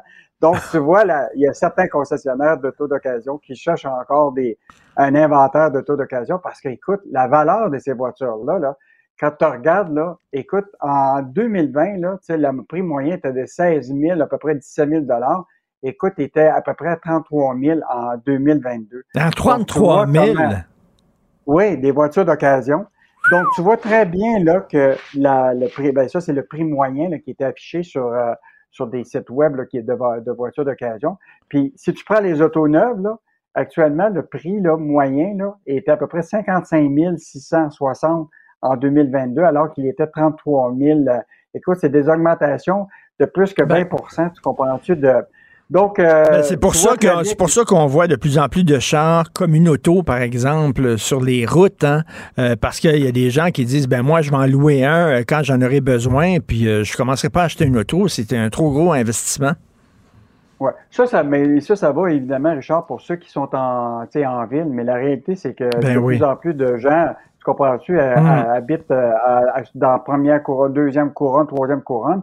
Euh, tu prends pas le transport public dans bien des cas parce que ça va te prendre trois heures avant d'arriver au bureau. Fait que les gens ont souvent une deuxième voiture. Et évidemment, la voiture de, de, véhicule d'occasion est devenue une priorité. Bon, bonne nouvelle, Richard, quand même, depuis le juillet dernier, la baisse des les prix ont commencé à chuter. Mais dans le cas des autos neuves, là, il en demeure pas moins que même si les prix demeurent élevés, le problème, c'est l'inventaire il y a beaucoup de gens qui vont pour s'acheter une voiture, puis qui aiment. Puis la réalité, c'est ben qu'elle n'est pas disponible avant six mois et un an, euh, parce que, euh, bon, euh, les manufacturiers sont pas capables encore de livrer toutes les voitures. Donc, tu as à la fois la situation que les prix des voitures neuves sont élevés, puis la, réalité, c'est que l'inventaire est pas là. Puis tu as, quand même un inventaire de voitures d'occasion, mais la question, c'est que les prix restent quand même relativement élevés. Mais c'est quand même une bonne occasion là, de, pour des gens d'avoir une deuxième voiture qui est une, voiture qui n'est pas nécessairement neuve. mais il faut s'attendre à payer un peu plus cher. Mais il y a des gens qui n'ont pas fini de la payer, le taux, puis qui la revendent. fait que là, tu te retrouves avec ses dettes à lui, là. Ah, écoute, tu as deux affaires. Tu as des gens qui sont en location souvent, puis ils veulent avoir la voiture la plus intéressante récemment. Ils n'ont même pas fini de payer leur achat à l'occasion, qui vont acheter une, louer une autre voiture. Ils vont ben avoir deux paiements. Celles qui ont retourné, puis celles qui viennent de, louer. Puis il y en a qui, effectivement, ont acheté des voitures euh, d'occasion en, empruntant. Puis la réalité, c'est que là, ils veulent une nouvelle voiture, puis ils n'ont même pas fini de payer la première c'est important de, quand tu ajoutes une voiture d'occasion, de t'assurer qu'il n'y a pas encore une dette sur cette voiture-là. Ben oui, tout à fait. hey, Netflix a mis tout le monde en beau joie le vert. Hein. Vraiment, il y a des gens qui disent on n'accepte pas ça parce que là, bientôt, là, dans quelques jours, on pourra plus, euh, euh, mettons, j'ai un compte Netflix, moi, euh, j'ai une fille qui vit en Australie, elle, elle a mon mot de passe, puis elle peut utiliser mon compte Netflix en Australie. Là, ah. ça va être terminé, ça, là. là. En fait, écoute, euh, c'est avec leur gros soulier là, que la compagnie Netflix est arrivée à cette mesure-là. Donc, depuis le 21 février, euh, donc tous les abonnés de la plateforme là, seront forcés d'entrer leur localisation permanente. Autrement dit, il va falloir que ça soit une adresse IP là, spécifiquement chez toi. Puis si tu tu n'as pas ça, ben tous ceux qui mettons, là, tu as un enfant qui a déménagé puis qui euh, hmm. se retrouve en appartement puis qui veut utiliser, ben là, il va être obligé d'avoir un, un, compte supplémentaire qu'il va devoir, payer par mois. Il va devoir, puis il va devoir payer 8 piastres de plus euh, par mois pour un adresse supplémentaire. Puis l'autre affaire, c'est que là, si tu, tu veux juste te déplacer ailleurs, puis là, ça va te prendre un code de voyage. Écoute, c'est compliqué comme ça se peut pas. Écoute, il y a, actuellement, il y a une campagne de boycott qui s'appelle Boycott Netflix, là, qui est commencée sur Twitter, et c'est extrêmement populaire. Et là, la, réalité, là, c'est que tous les experts nous disent, c'est comme se tirer dans le pied, tu comprends-tu? Parce que Netflix, là, tu sais, ils, ils, se surestiment un petit peu. Ils pensent qu'ils sont plus gros qu'ils pensent, mais là, avec la compétition qui existe maintenant, puis toutes les, les plateformes euh, euh, compétitrices, comprends mm. Ben là, ils vont se retrouver dans une situation, ils vont perdre des, des, des, des abonnés. je pense en même temps, en même temps, moi, je me fais l'avocat du diable. on est tellement habitué de tout avoir gratuit. On veut tout avoir gratuit. L'information, la télévision, on voit ces sites de journaux, c'est gratuit. Puis quand on nous demande de payer, on bougonne. Mais tu sais, Netflix, là, c'est pas un organisme de charité. Là. Ils sont là pour faire de l'argent. Puis tu sais, produire des séries Netflix, ça coûte cher en tabarnouche. C'est à peu près un million de dollars par épisode. Ça coûte cher. Euh, à un moment donné, ils sont pas là, eux autres, pour permettre à 15 personnes à pouvoir regarder euh, Netflix gratuitement sur le même maudit compte. Je peux comprendre aussi, là. mais, la réalité, c'est que cette compagnie-là, bon, écoute, euh, récemment, là, je veux juste te dire que Netflix actuellement a 230 millions d'abonnés payants à travers le monde. c'est quand, mettons qu'ils sont comme presque un, monopole, mais il en demeure pas moins qu'au dernier trimestre, écoute, ils ont fait euh, un chiffre d'affaires, tu sais, grosso modo, ils font à peu près un chiffre d'affaires de 32 milliards par année. Au dernier trimestre, ils ont fait un chiffre d'affaires de à peu près 8 milliards, mais écoute, ils ont des bénéfices nets de seulement 55 millions au dernier trimestre. Fait que tu vois très bien que encore, là, c'est pas, euh, ils sont pas sortis du bois. Puis ce qui est intéressant, cette mesure-là, Richard, là, s'applique pas encore à la Grande-Bretagne pour aux États-Unis. s'applique à des marchés qui, qui se disent qu'eux autres, là, et les autres, ça ne respectera pas, ils vont hmm. accepter ça. Hmm. Mais toi, as-tu déjà appelé le service à la clientèle de Netflix, toi? Ah non. non, t'appelles là, le numéro qui est là, là c'est comme euh, Personne répond à ce numéro. Mais tu sais, euh, ça va pas bien pour les plateformes. Hein. Disney Plus, euh, qui ont perdu énormément d'abonnés, ils ont sacré 7000 personnes dehors. L'affaire, c'est que tu le sais, Yves, il y a une nouvelle. Euh, moi, j'ai fait ça. Il y avait une série que je voulais voir sur le tournage du film Le Parrain. Ça s'appelle The Offer. Mm-hmm. C'était sur Paramount Plus. Alors, je me suis abonné. Ils disent le premier mois, c'est gratuit. Ben, je me suis abonné. Le, fou d'une poche. Mm. je me suis abonné un mois, puis après ça, ben, je me suis désabonné. C'est ça que les gens font, là. Tu t'abonnes, ah, tu as regardé ta série, puis tu te désabonnes après, puis ils font pas une scène pendant ce temps-là. Ben, puis, mais la réalité des consommateurs, c'est que moi, je, regarde ma conjointe qui a, fait exactement ce que tu fais. Il n'y a plus ben personne qui se rappelle du mot de passe. Ben oui, ça aussi. Ça. là, une vidéo, c'était quoi le, mot de passe? Netflix, Paramount, etc. Donc, euh, tu es tout mêlé dans tes mots de passe. Mais, euh, en tout cas, mais écoute, mettons que ça, ils ont mal paru. Là, dans, ils, ils, jouent un gros risque, Netflix, dans cette affaire-là. Puis je pense qu'ils ont été arrivés avec leur gros sabot, puis ça a fait réagir beaucoup de gens. Alors, euh, rapidement, Investissement Québec, théâtre d'un important vol de renseignements. Écoute, ça, c'est rare que ça arrive, là, mais, mais dans un organisme public comme, comme Investissement Québec, là, écoute, des pirates informatiques ont mis la main sur des renseignements personnels touchant les employés d'Investissement Québec, qui est quand même 1000, euh, 1000 employés. Là. Donc, euh, l'entreprise a confirmé ça vendredi. Ils ont été obligés d'informer, évidemment, euh, la commissaire à la vie privée qu'il y avait eu un incident de confidentialité. Mais Richard, de plus en plus, tu regardes ça. Oui. La semaine passée, il y a eu Essence, la compagnie de vêtements de luxe, là, qui se sont fait pirater de données personnelles. Euh, là, il y, a, il y a deux semaines, Indigo, qui actuellement s'est fait faire l'objet d'une cyberattaque. Euh, rappelle-toi Sobase, ça fait même pas deux, hmm. trois mois qui ont été à presque deux semaines euh, complètement euh, à terre à cause qu'il y, avait eu des cyberpiratages. Donc, écoute, aujourd'hui, là, les, réseaux informatiques là, des entreprises, là, ils sont vraiment de, la cible de beaucoup de gens ben. qui veulent avoir leurs données. Et là, la réalité, c'est que là, depuis qu'il y a la nouvelle loi qui est imposée par le gouvernement du Québec, à chaque fois qu'il y a une incidence de confidentialité, il faut que tu avises le gouvernement que c'est arrivé. Et parce que tu es possible d'amende si tu le fais pas. Il faut que tu sois inscrit dans un registre. Et là, plusieurs entreprises commencent à découvrir qu'effectivement, là, la tâche de surveiller les données, autant de tes employés que tes clients, là, est devenu un enjeu euh, stratégique. Euh, parce que si tu te fais voler ça, là, tu sais que ça va se poursuivre pour plusieurs mois et plusieurs années. Non, non, il y en a de plus en plus. Et en terminant, ben, je, je, conseille aux gens de lire ça. On n'a pas le temps vraiment d'en parler, mais une aide de 8,5 millions de dollars à McCain McCain, c'est le numéro un mondial des frites surgelées. OK, c'est number one. Il, chie des lingots d'or à McCain. On fait encore une aide de 8 millions, comme s'il n'y avait pas ça, eux autres, 8 millions dans leur fond de poche. Ben non, encore de l'aide du gouvernement à des entreprises qui sont gonzillionnaires. J'en reviens pas à lire aujourd'hui. Merci Yves. À demain. Salut. À demain. Salut. Artiste de la satire. Il dénonce les incohérences. Il revient à la fois. Richard Martineau. Youpi! Oui, bon, d'accord. Ouais, puis, d'un côté, évidemment, bon communicateur, mais de l'autre côté, communiquer quoi au juste? Et pourtant... Un sociologue, pas comme les autres. Joseph Facal. Alors, Joseph, aujourd'hui, il écrit sur Québec solidaire. Hein, Québec solidaire, c'était le congrès national ce week-end. Et là, il se demande comment ça se fait qu'on pogne pas en région.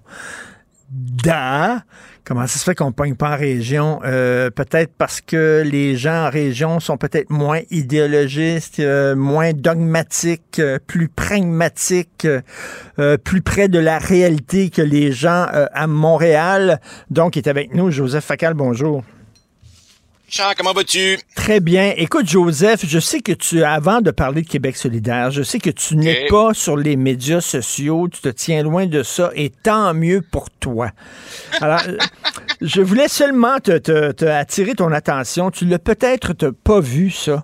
Euh, tu connais Émilie Nicolas, qui est la chroniqueuse du Devoir, une militante euh, anti-raciste, euh, vraiment forcenée. Et euh, il y a Mme Nadine Giraud, malheureusement, qui est décédée des suites d'un cancer. Euh, Mme Giraud, qui était députée et ministre pour la CAQ. Et Émilie Nicolas a écrit sur Twitter Travailler deux fois plus fort que les autres pour avoir seulement, si on est chanceuse, les mêmes opportunités, ça finit par avoir un impact sur la santé générale, le vieillissement métabolique et les risques de maladie. Bref, si Mme Giraud a eu un cancer, c'est parce qu'elle est noire, c'est une femme noire, une femme racisée, elle devait travailler deux fois plus que les autres et ça finit par miner sa santé, comme si aucune femme blanche, aucun homme blanc était décédé d'un cancer. Là, c'est vraiment, là, c'est pousser la théorie racialiste à ses extrêmes limites. Là. Écoute, Richard, c'est le genre, c'est le genre d'aberration qui nous, qui nous plonge dans une espèce de dilemme. D'un côté, on se dit, c'est tellement stupide que on ne commentera pas ça. Oui. Puis de l'autre côté, une partie de nous ressent une espèce de devoir moral de, de, de, de, pointer du doigt une niaiserie. Dans son cas, euh, remarque, c'est une multirécidiviste, car toi-même, Richard, tu avais écrit une chronique il n'y a pas tellement longtemps pour dire que à chaque fois que euh, quelqu'un issu d'une minorité racisée euh, vit un, un, un, problème quelconque, euh, cette chroniqueuse les met toutes dans le même sac et explique toujours tout par le racisme. Et tu avais évoqué, évidemment, la liste des, des, des pseudo-victimes et souffre-douleurs que cette hmm. chroniqueuse euh, euh, euh, pointait du doigt. Alors, ah évidemment, il y avait Tamara Termitus à la Commission des droits, dont on a évidemment ensuite su qu'elle avait créé un climat de travail toxique autour d'elle. Enfin bref, quiconque quiconque fait partie d'une minorité racisée a plus que le bénéfice du doute, elle est toujours dépeinte comme une victime de, de l'insensible société blanche. On commence à connaître la cassette. Ben oui, et je trouve ça assez euh, abject d'instrumentaliser euh, le décès d'une personne pour faire avancer ta cause. Qu'est-ce qui se passe au Cégep Garneau? Alors, euh, le Cégep Garneau, c'est le Cégep où t'es allé.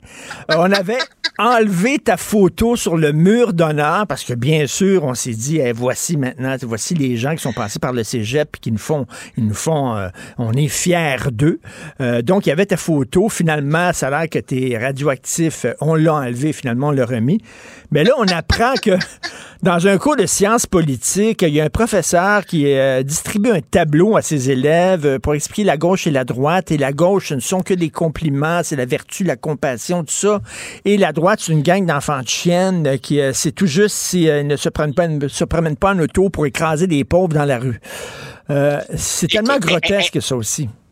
Écoute, intellectuellement, ce, ce, ce papier que j'ai vu dans une chronique de Mario Dumont euh, est évidemment un torchon. Passons rapidement sur le fait qu'il y a plusieurs gauches, il y a plusieurs droites, mais bon, cette idée, si tu veux, de donner euh, la, vertu, euh, les bons sentiments à une famille et de diaboliser l'autre, c'est tout ce qu'on veut, sauf de l'éducation, du savoir, de la science, de la culture, appelle ça comme tu veux. C'est de l'endoctrinement pur et simple. Ben et oui, oui, oui, Richard, tu as raison de penser, de, te poser la question, qu'est-ce qui se passe au Cégep Garneau? Car, pour la petite histoire, il faut que tu saches que jadis, Garneau était euh, perçu comme un cégep de petits bourgeois sages.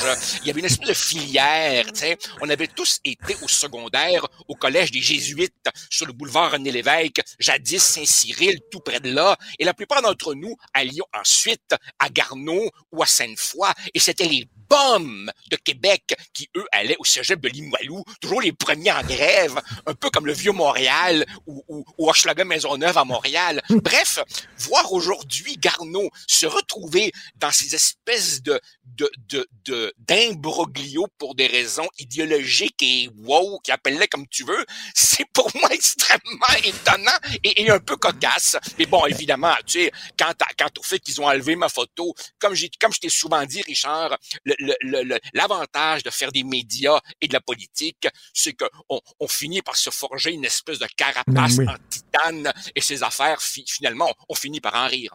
Écoute, si tu te demandais qui avait fait pression pour qu'on enlève ta photo du mur d'honneur, euh, je penserais à ce professeur euh, de sciences politiques. Je ne sais pas si c'est lui, mais en tout cas, il est dans cette gang-là, visiblement. Alors, alors écoute, alors, je, je, ne sais pas qui est l'auteur de cette espèce d'absurde document gauche-droite dont Mario nous parlait, mais je sais, je sais qui est le prof qui fit des représentations aux ressources humaines pour qu'on enlève ma photo? Et beaucoup de lecteurs m'ont dit, vous devriez le nommer.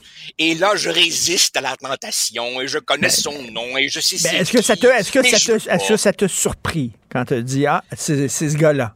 Est-ce que tu le connaissais? Est-ce que ça te surpris? Non, absolument pas. Non, non, inconnu au bataillon de la pensée sérieuse. J'ai aucune espèce d'idée de, de, de, qui est ce monsieur. J'ai jamais entendu parler de lui. Bon, alors on m'a dit euh, dévoiler son nom.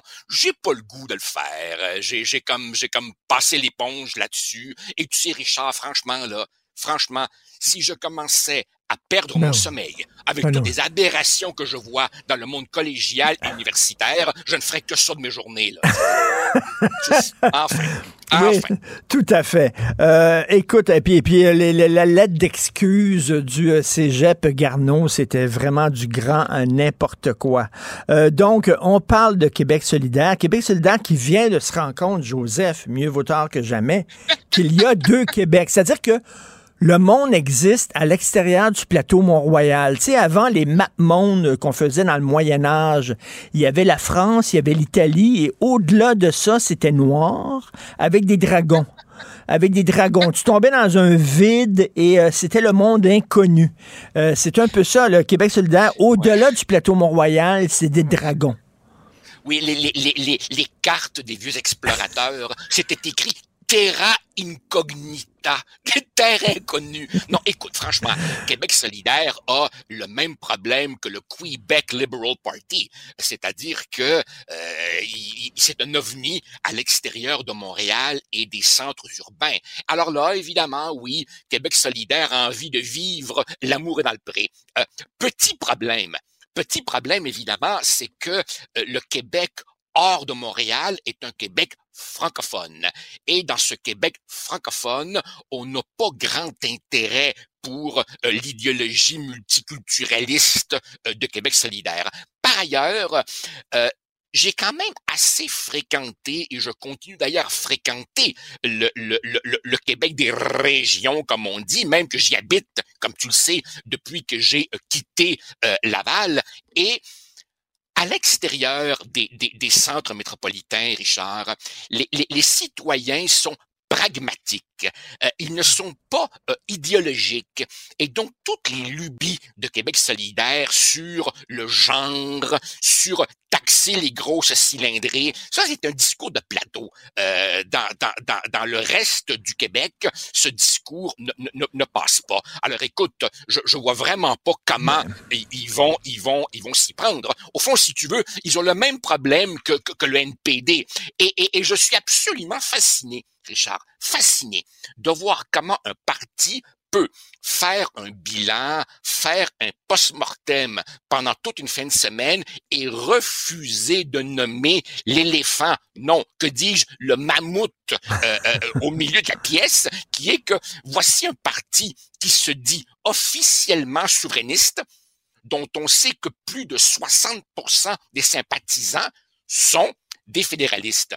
Alors évidemment, la question à ce moment-là devient comment ça se fait que les fédéralistes sont si confortables chez QS? Tu sais, quand tu es hmm. dans un parti dont tu t'aperçois que sa raison d'être n'est pas la tienne, tu dis oups, je me suis trompé. Tu sais, c'est un peu comme un hmm. vegan qui rentre dans une boucherie. Oups, c'est pas tout à fait mon endroit. Alors, comment ça se fait que les fédéralistes sont si confortables chez QS? Mais parce qu'ils sentent bien que le souverainisme de QS est complètement bidon. D'ailleurs, regarde, regarde, en ce moment, QS a bon espoir de faire une percée dans Saint-Henri-Sainte-Anne, euh, l'élection partielle euh, suite à la démission de Dominique Anglade. Regarde à quel point QS fait bien attention de ne pas toucher à tous les thèmes identitaires, langue, immigration, souveraineté, tout simplement parce que QS sait que son meilleur terrain de chasse, c'est à Montréal, et qu'à Montréal, l'électorat est massivement fédéraliste et multiethnique.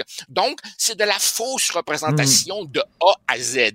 Quant à euh, les, mamours qui veulent faire en région, écoute Richard, là, c'est, tout le 20e siècle est là pour le montrer. Dans toute l'histoire des idées, l'extrême gauche a toujours été un phénomène urbain. Tu sais, les guerrieros, là, ils se retrouvaient dans la jungle en Bolivie parce qu'ils étaient en fuite et ils voulaient se cacher dans le maquis. Historiquement, l'extrême gauche, c'est un phénomène urbain, parce que les jeunes sont là, parce que les intellectuels sont là. Alors évidemment, quand QS va débarquer au royaume du Ford F-150, j'ai bien envie de les entendre parler de taxes sur l'essence. Ça va être drôle. Et quand Che Guevara s'est retrouvé euh, justement euh, euh, à la campagne et s'est rendu compte qu'il n'y avait pas beaucoup d'appui, hein, absolument pas. écoute, souviens-toi de l'élection qui a porté l'ADQ presque au pouvoir, au seuil du pouvoir euh, avec Mario Dumont, euh, les gens étaient surpris, les commentateurs de Montréal, ben, bon Dieu, on l'avait pas vu venir. Écoute, moi, pendant la campagne électorale, j'avais fait le fameux autobus euh, de, de, de, TVA Nouvelle où on se promenait en région et j'étais avec Jean Lapierre, regretté Jean Lapierre, dont je m'ennuie, euh, bien sûr. Et écoute, on allait dans des centres commerciaux en région et on le voyait.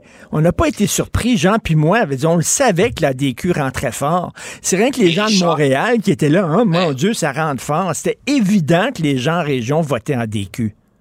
Mais Richard, rappelle-toi quand en 2007-2008, euh, la DQ euh, perce supplante le PQ, devient momentanément l'opposition officielle qu'est-ce qui a donné le carburant à la DQ de Mario Dumont à ce moment-là? C'était les accommodements raisonnables. Autrement dit, euh, la DQ avait compris que dans le Québec Québec francophone, il y a des inquiétudes identitaires totalement légitimes. Alors évidemment, on pourra discuter jusqu'à demain matin euh, si la DQ a capitalisé ou pas de la bonne manière, retenu le bon discours ou pas, mais le fait est que Mario Dumont avait compris qu'il y avait là quelque chose qui inquiétait le Québec francophone et il y a fait écho. Et ce qu'on oublie, Richard, c'est qu'au même moment, au même moment, le Parti québécois était dirigé par euh, André Boisclair et, tu avais là, évidemment, le prototype d'un parti dont la direction avait été complètement urbanisée, montréalisée, et, et, et donc évidemment, on n'osait pas toucher à ces thèmes supposément toxiques qui n'étaient pas toxiques du tout, qui étaient tout simplement l'inquiétude tout à fait légitime euh, d'une frange de la population qui voit que la société se transforme sous ses yeux. Euh, euh, on ne lui a pas demandé sa permission et on lui dit tu ne peux parler que pour consentir. Et si tu émets le moindre doute, tu es un raciste, un xénophobe ou un toxique. Mais à un moment donné, les gens se disent ça va faire. Exactement. Écoute, je sais, euh, Joseph, que tu es un gentleman. Tu n'aimes pas personnaliser les batailles. Hein? Euh, bon, c'est juste je vais t'amener quand même un peu sur ce terrain-là. J'aimerais qu'on discute d'un texte que j'ai trouvé particulièrement abject de Yves Boisvert. Bon, euh, euh, sur le chemin Roxham, le bloc est arrivé avec une publicité qui circule sur Internet, un genre d'affiche où on dit le Québec, c'est pas un tout inclus. Je trouve ça, personnellement, je sais pas ce que tu en penses, je trouve ça maladroit, je trouve ça mal avisé, je trouve qu'on aurait dû s'en prendre au gouvernement fédéral en disant, Monsieur Trudeau, qu'est-ce que vous faites? Comment ça se fait que vous niaisez depuis cinq ans? On semble s'en prendre aux immigrants en disant, ben là, on vous rappelle que le Québec, c'est pas un tout inclus. Bon, erreur. Mais cela dit, Boisvert, euh, utiliser ça comme quoi, haha, les souverainistes, le PQ puis le Bloc, euh, c'est tous des gens euh, qui sont proches du Front national. C'est tous l'extrême droite, puis ça démontre que c'est l'extrême droite. Wow! Wow! Je, suis assez d'accord avec toi, Richard, que personnellement, euh, ce, slogan euh, n'est pas un tout inclus. Euh, disons que c'est le genre de phrase qu'un chroniqueur, toi et moi, on peut écrire ça. Quand tu es une formation politique, là, effectivement, c'était peut-être pas la chose la plus avisée, mais tu as tout à fait raison que c'est pas une c'est pas ça ne justifie pas de récupérer cela pour faire euh, un, procès d'intention euh, mur à mur. Mais en même temps, écoute, c'est pas nouveau. Ça fait quelques décennies que c'est comme ça. Rappelle-toi, on a pris les, les, les mots malheureux euh, de M. Parizeau le soir du référendum et on les a instrumentalisés pour dépeindre tout son mouvement, toute sa pensée, tout l'homme, toute l'œuvre, tout son combat comme étant euh, euh xénophobe et crypto-raciste. Donc c'est pas c'est pas nouveau évidemment qu'on fasse ces espèces de, de, de procès d'intention. Et, et, et, le cas et le cas Roxham, écoute, au-delà au-delà de ce chroniqueur, il illustre Richard, il ben illustre la, la totale totale impuissance du Québec. Peu de gens ont noté quelque chose de tragicomique dans le fait d'entendre la ministre de l'Immigration du Québec, Madame Fréchette, dire qu'elle espérait beaucoup de Joe Biden.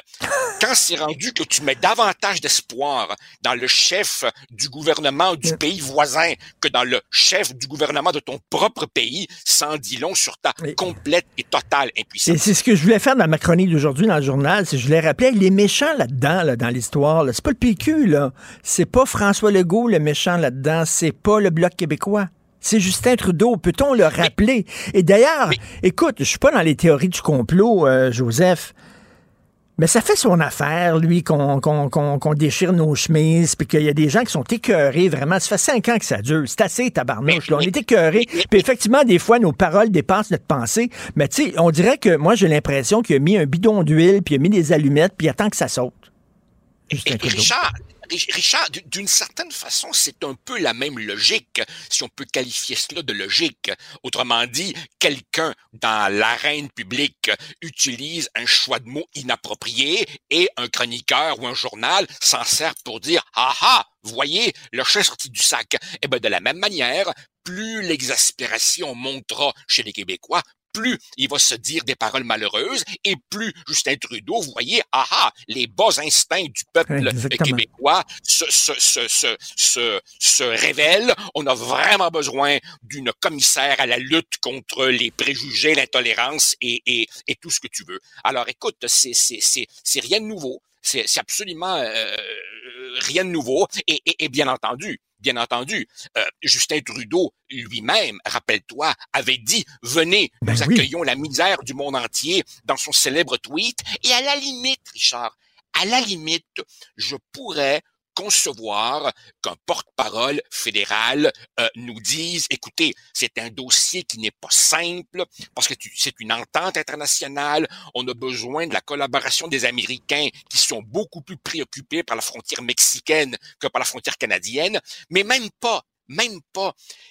Il est frappant de voir, Richard, à quel point le gouvernement fédéral n'a aucun sentiment d'urgence. Il y a personne là-dedans euh, qui, qui dit euh, oui, effectivement, c'est un problème et tout. Non, non, c'est vraiment silence radio. Et pendant ce temps-là, évidemment, le gouvernement du Québec ramasse les factures d'aide sociale, d'éducation, ben de garderie. Et il faut de dire merci en plus, franchement. tout à fait. À lire donc euh, la chronique de Joseph, Québec solidaire, les Québécois ont compris la nature de la bête. On se reparle le vendredi de cinéma, Joseph. Merci. Avec plaisir. Au revoir. Richard Martineau. Plongé dans l'actualité avec des observateurs qui pensent à contre-courant.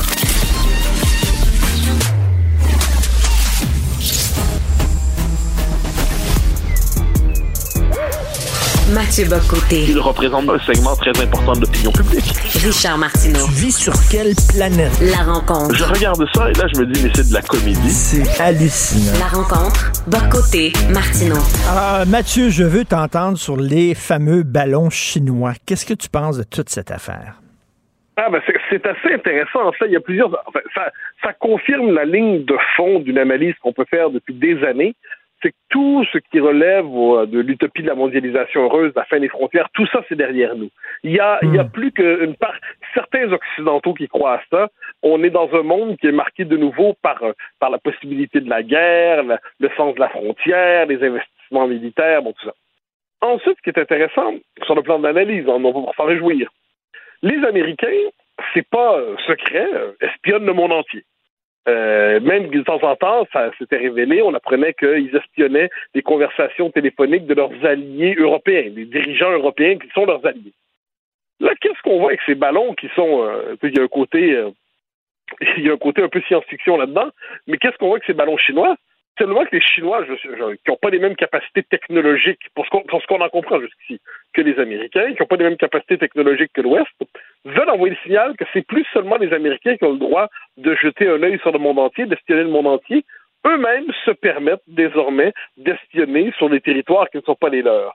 Donc c'est comme si j'y vois une forme de signal envoyé par, euh, la Chine, comme quoi finalement euh, les Américains n'ont plus, euh, n'ont plus le, monopole sur l'organisation du monde, mais plus encore, si les Américains se donnent des droits ailleurs, la Chine va se donner des droits elle-même à l'extérieur de ce qu'on pourrait appeler sa zone naturelle de civilisation et d'influence. Alors ça, ça, ça donne un visage pour l'instant aérien, mais demain probablement plus robuste du choc possible des empires. Parce que que disent euh, les Chinois là-dedans? Disent, nous, on a notre territoire, on a notre zone d'influence, et là, on se permet d'aller mettre un pied chez vous, puisque vous mettez un pied chez nous. C'est quoi le prochain pied du côté de la Chine, du point de vue de la Chine? C'est évidemment la question de Taïwan. Si, si, si, parce que l'ambassadeur chinois le répète souvent en France ces derniers temps, il, ne se, il se donne le droit, s'il le croit nécessaire, d'utiliser les armes pour reprendre dans leur esprit Taïwan.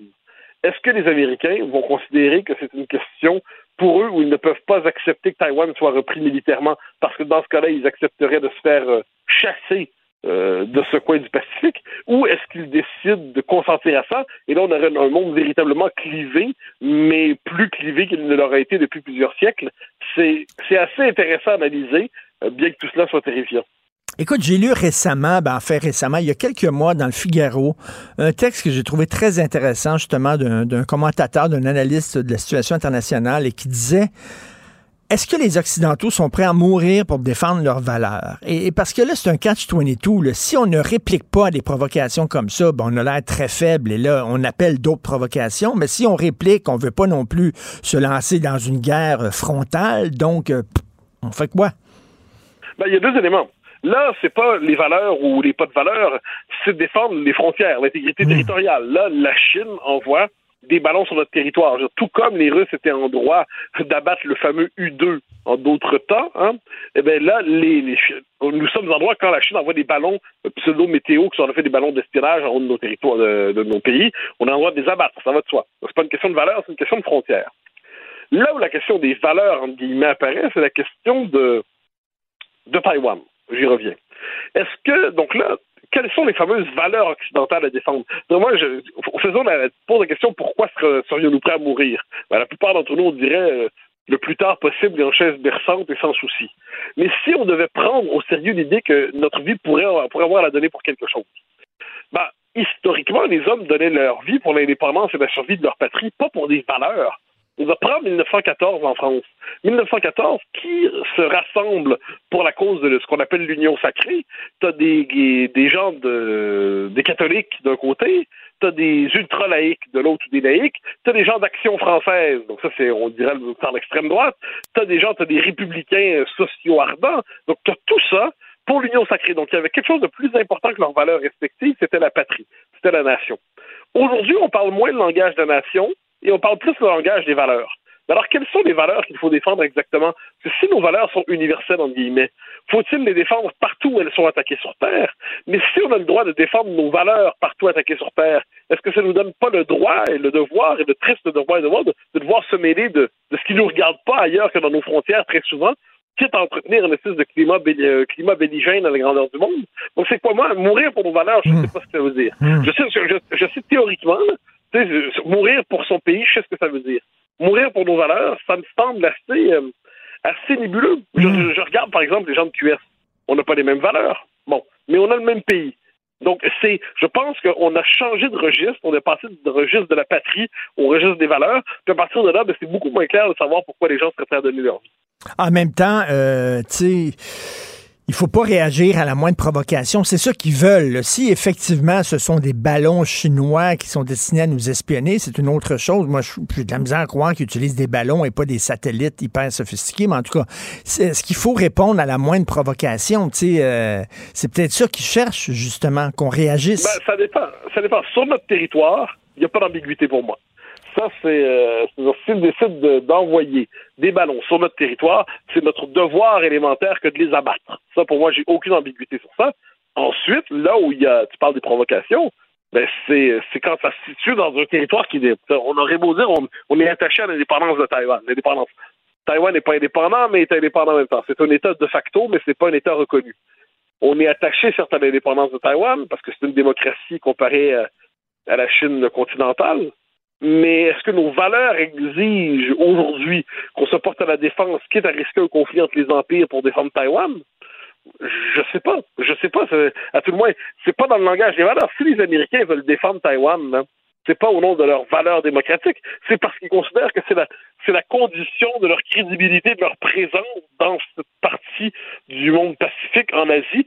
S'ils sont prêts, s'ils veulent défendre Taïwan, c'est pas pour euh, des des rodomontades démocratiques, c'est pour défendre, défendre leur droit impérial d'être présent là-bas. Puis on peut considérer que du point de vue américain, du point de vue occidental, même du point de vue du monde, c'est légitime et bénéfique. On peut penser que les Américains soient là.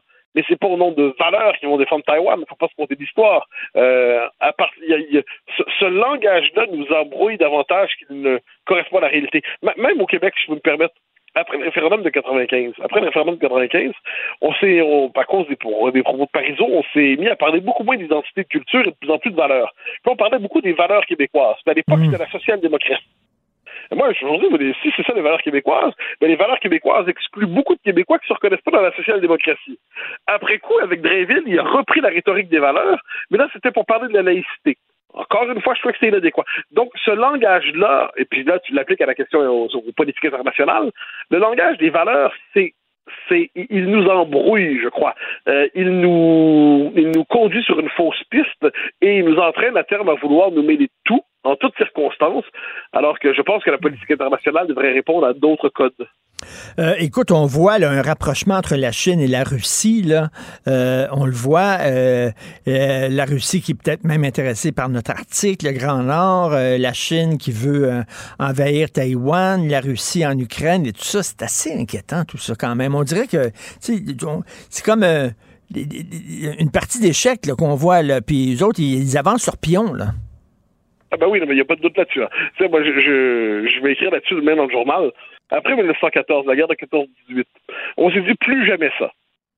21 ans plus tard, commençait la Deuxième Guerre mondiale qui culmine dans l'extermination industrielle d'un peuple, un peuple juif, dans l'Holocauste.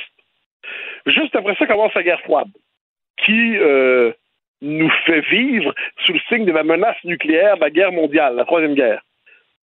Par ailleurs, l'URSS finit par s'effondrer en 89. L'URSS, ce que c'était, c'était à la fois un enfer parce que c'était le communisme qui dominait les Russes, puis c'était un enfer aussi pour les Polonais, les Tchèques, les Lettons, tout ça, parce que les Russes les dominaient.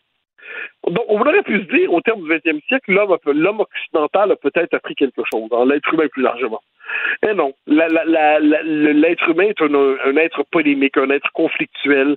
C'est dans la nature humaine même que de chercher le conflit d'une manière ou de l'autre. C'est dans la nature humaine même et dans le système international aussi. Donc là, qu'est-ce que ça veut dire? Ben, tu as tout à fait raison de dire que tout ça est un monde inquiétant, mais ça implique de vivre dans le réel plutôt que de le fuir. vivre dans le réel, mais pour des États, ça implique de faire des dépenses militaires nécessaires, de prendre au sérieux la défense de leurs frontières, de mettre à jour, je dirais, aussi leurs alliances, c'est-à-dire euh, les alliances construites pour se protéger du communisme, euh, du communisme impérial qui nous venait du RSS, ben, est-ce que ces alliances-là tiennent encore aujourd'hui? Euh, imaginons que demain, mais imaginons que hmm. demain, la Russie envahisse la Pologne, pas la Pologne, la, Lettonie. Bon, moi, mon premier réflexe, c'est il faut, oui, c'est une alliance militaire, donc il faut se défendre mais dans quelle mesure, dans quelle mesure ces alliances-là sont-elles adaptées aujourd'hui dans un monde qui n'est plus celui de la guerre froide? Donc, moi, je, regarde tout ça avec beaucoup de perplexité, puis je pense qu'une part du travail intellectuel aujourd'hui, c'est de mettre à jour nos représentations collectives pour à peu près savoir dans quel monde nous vivons.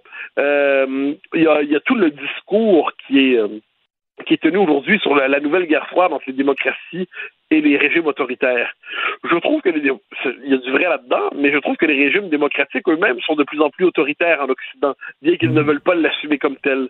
Donc, je vois tout ça, je pense qu'il y a un travail de mise à jour intellectuelle pour savoir dans quel monde nous évoluons, parce que sinon, sinon, nous sommes dans un immense brouillard. Tout à fait, un immense brouillard, et c'est pas très, très rassurant. Merci Mathieu, à demain. Bonne journée. Bye. Pour une écoute en tout temps, ce commentaire de Mathieu Boccoté est maintenant disponible sur l'application Cube ou en ligne au cube.ca. Tout comme sa série Les idées mènent le monde, un balado qui met en lumière, à travers le travail des intellectuels, les grands enjeux de notre société. Cube Radio. Martino, il n'y a pas le temps pour la controverse. Il a jamais coulé l'eau sous les ponts. C'est lui qui la verse. Vous écoutez Martino. Cube Radio savoir et comprendre l'actualité. Alexandre Morand-Villouellette.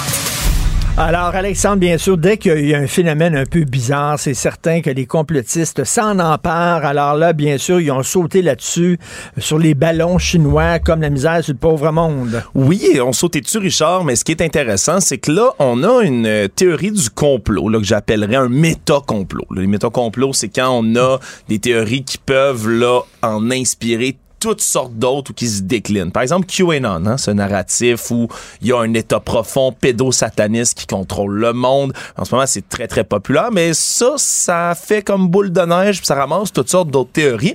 Ils sont allés recycler une théorie, Richard, qui date de 1994 et qui a été écrite, oui, oui, par un Québécois, made in Quebec, la théorie du oh. complot, qui est recyclée en ce moment. Ça s'appelle le Blue Beam Project, projet Blue Beam ou faisceau bleu.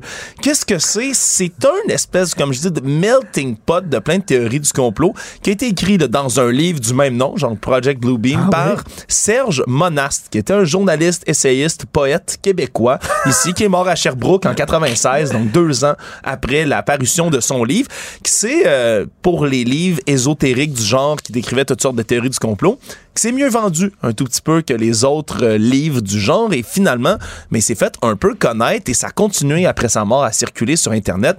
Ce que ça dit en gros, cette théorie-là, c'est que il y aurait un espèce de complot mis en place évidemment par les suspects habituels, le gouvernement américain et ben la NASA, qui vont utiliser toutes sortes de méthodes, dont principalement des hologrammes mis en l'air par des faisceaux. C'est pour ça qu'on dit des Project Blue Beam, les faisceaux bleus. Ce seraient des lasers faits pour créer un hologramme, une illusion dans le ciel, principalement de quoi? d'OVNI pour faire semblant qu'il y a une invasion extraterrestre et ainsi amener, je t'agnès pas Richard, le nouvel ordre mondial. Ah, ben donc rassembler les gens autour ben, de la menace d'outre-monde et donc de rassembler les gens, d'annihiler complètement les identités, de faire un seul gouvernement. Parce lorsqu'on a un ennemi commun, soudainement, ben, on est tous des amis.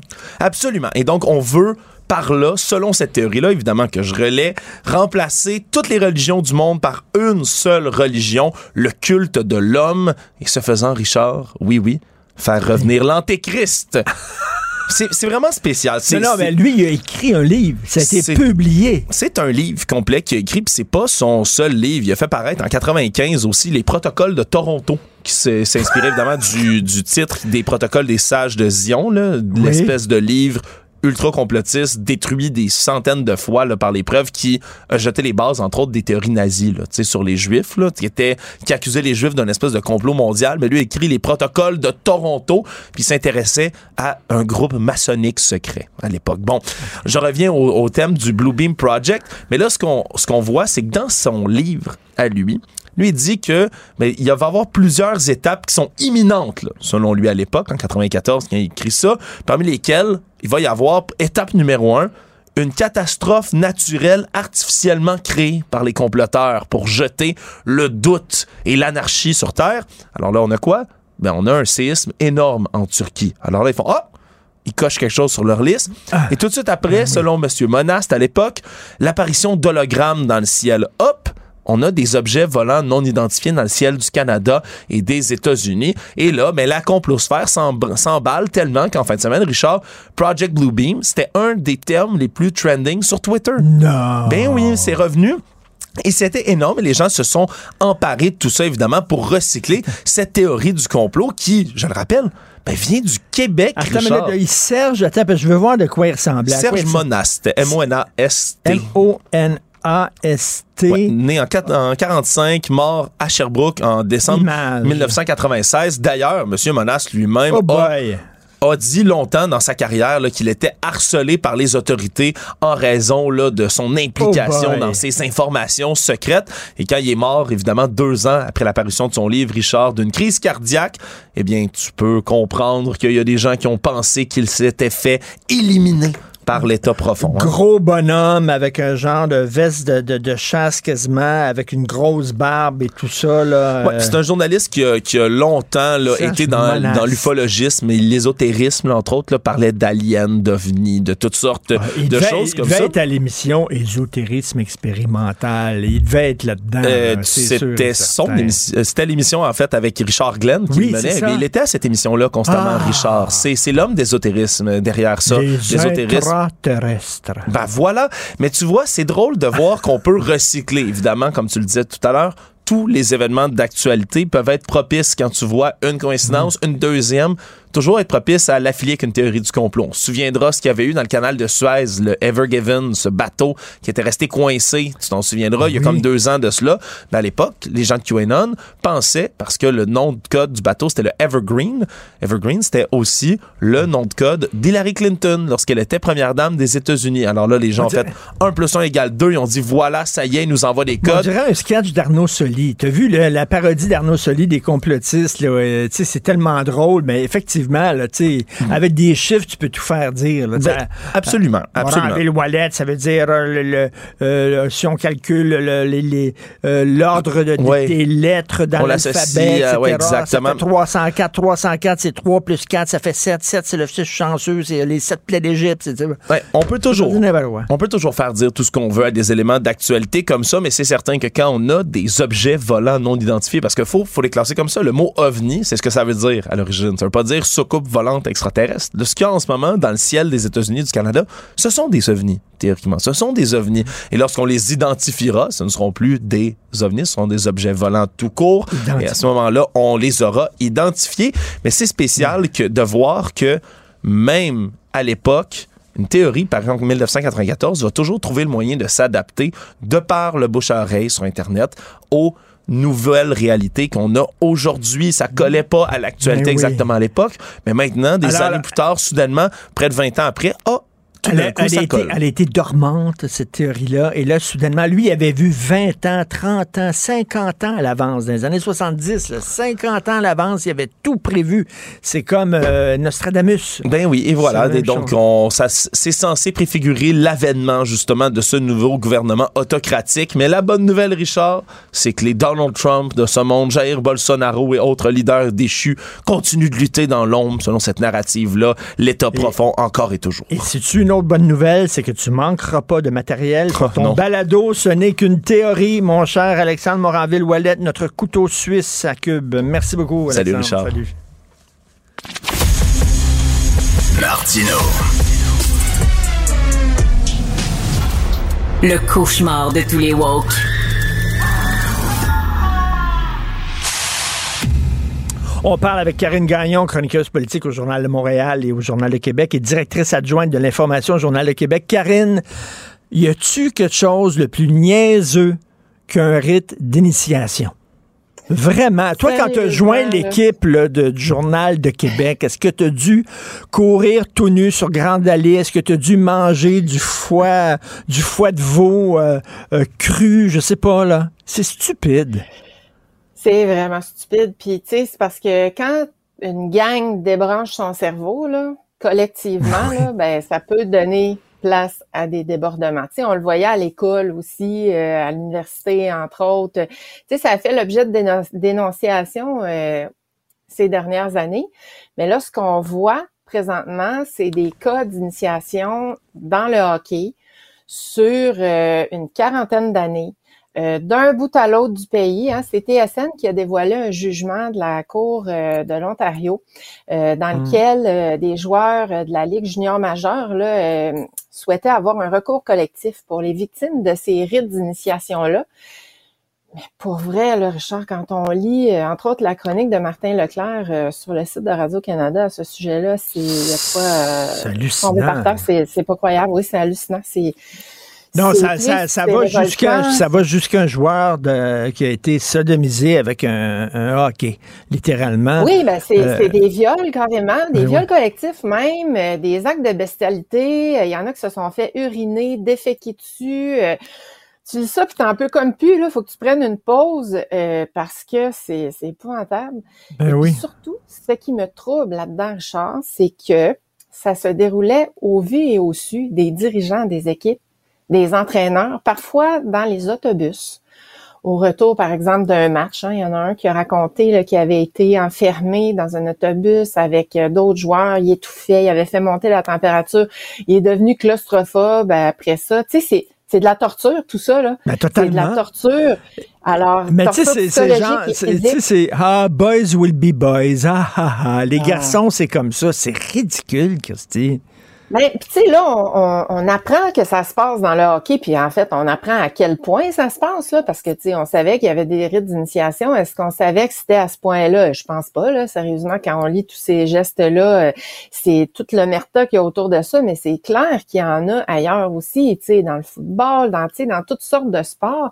Puis je trouve ça euh, inquiétant pour cette raison-là aussi, c'est que on s'aperçoit que alors que c'est dénoncé dans d'autres sphères de la société, des gestes comme ça continuent d'être couverts par une, un silence, là, une loi du silence. Mais on revient, on revient là-dessus. Il y a une culture là, de, de, de, du silence. Il y a, il y a, une culture là, de, de gars macho niaiseux dans le sport amateur. Là, puis, puis dans le hockey, mais dans le sport professionnel aussi.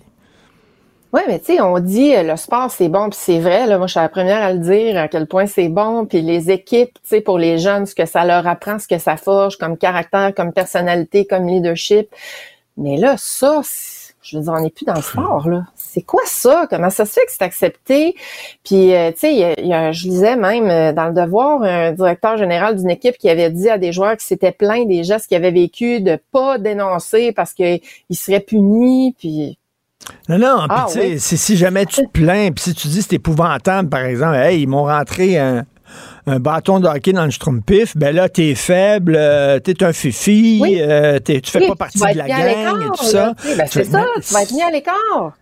Fait que personne parle parce que tout le monde a peur de passer pour euh, le petit euh, mauviette. Là. Tu sais, c'est un peu la vieille mentalité débile là, dont on veut plus dans notre société.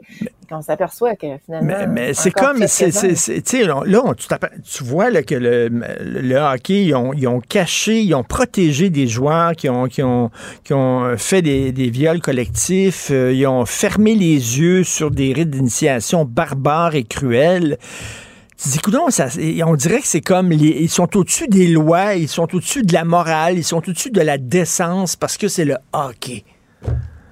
Ouais, le sacro-saint hockey. Le sacro-saint De la même manière que parfois, tu sais, on élève des joueurs de hockey au rang de héros national, puis ils ne méritent pas tous. Puis tu sais, on voit d'autres personnes qui ont fait beaucoup plus, qui ont accompli beaucoup plus, puis qui sont jamais élevés à ce rang-là. Tu sais, il y a comme une, une fièvre autour de ça. Mais là, quand on parle d'actes de barbarie puis de torture comme ceux-là, euh, je pense que ça dépasse pas mal les bornes, puis qu'il devrait y avoir des enquêtes là-dessus pour que ça cesse. Écoute, on a été tous touchés par le témoignage euh, à arracher le cœur euh, de la mère de Nora et Romy Carpentier hier. Tu veux revenir là-dessus?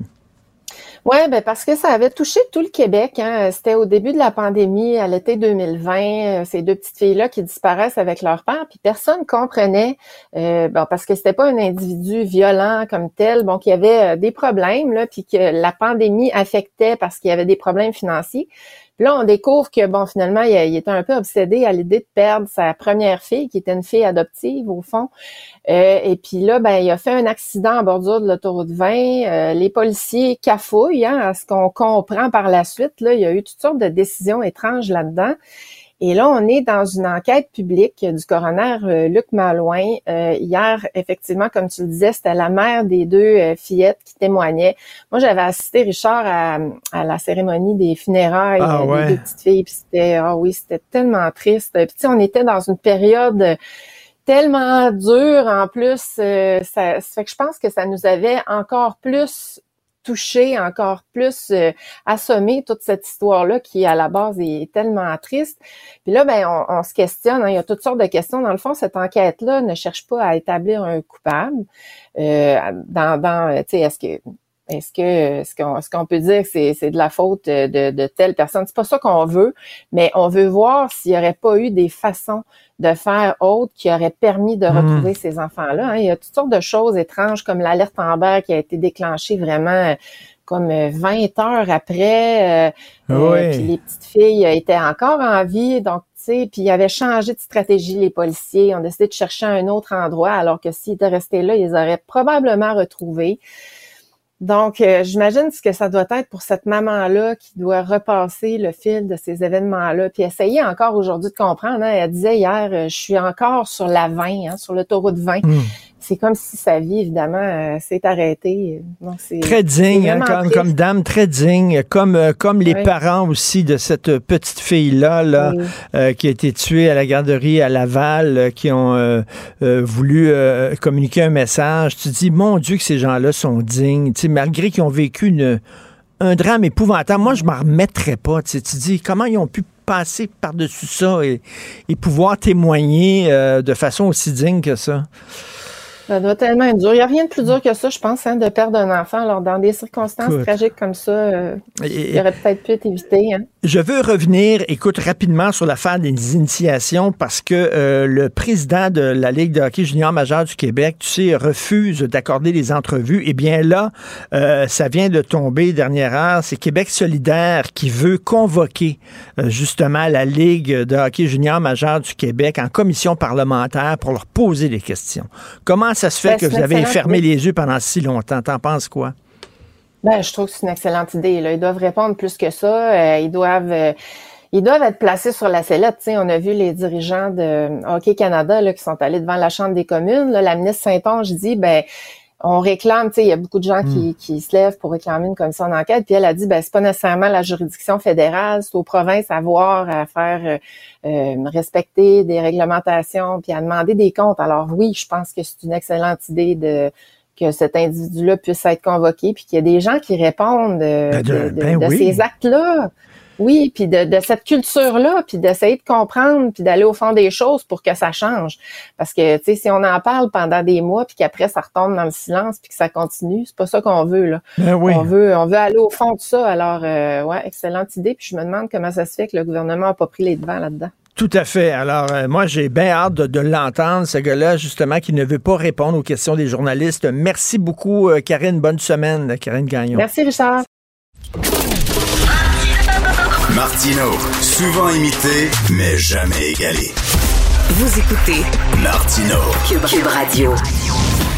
Gilles Proulx. Bonjour, mon cher Richard. Richard Martineau. petit lapin. La rencontre. Point à l'heure des cadeaux. Je serai pas là, là, à vous flatter dans le sens du poil. Point à la ligne. C'est très important, ce qu'on dit. La rencontre pro martineau Gilles, c'est la Saint-Valentin. Il va falloir aller acheter une boîte de After Eight à notre blonde. Oui, et en même temps, euh, je n'ai pas payé un souper à son air. J'entends des femmes dire Ah oh, ben Saint-Valentin, je m'en vais souper avec mon air. Ça prouve qu'une fois que la trêve est passée, on revient au naturel. Mais c'est une journée de chocolat aujourd'hui, de fleuristes et de chansons d'amour à la radio. Mais euh, évidemment, demain, on va revenir à la monotonie, peut-être au vinaigre, ou je ne sais pas, mais aux actualités qui nous parlent beaucoup de ballons et d'espionnage. Et on dit que l'amour est aveugle, et aujourd'hui l'amour est aveugle. Mais on a vu aussi que nos radars sont très aveugles également, ben surtout les radars du Canada. Et je pense ces histoires d'espionnage avec les ballons chinois euh, ou russes, on ne le sait plus, euh, ça fait preuve que le Canada euh, se fait reprocher d'ailleurs est faible en matière de dépenses, de défense. Quand il se fait reprocher le Canada par le gouverneur de l'Alaska, dit vous vous fiez un peu trop aux Américains pour protéger votre territoire, c'est ce que dit le sénateur Dan Sullivan.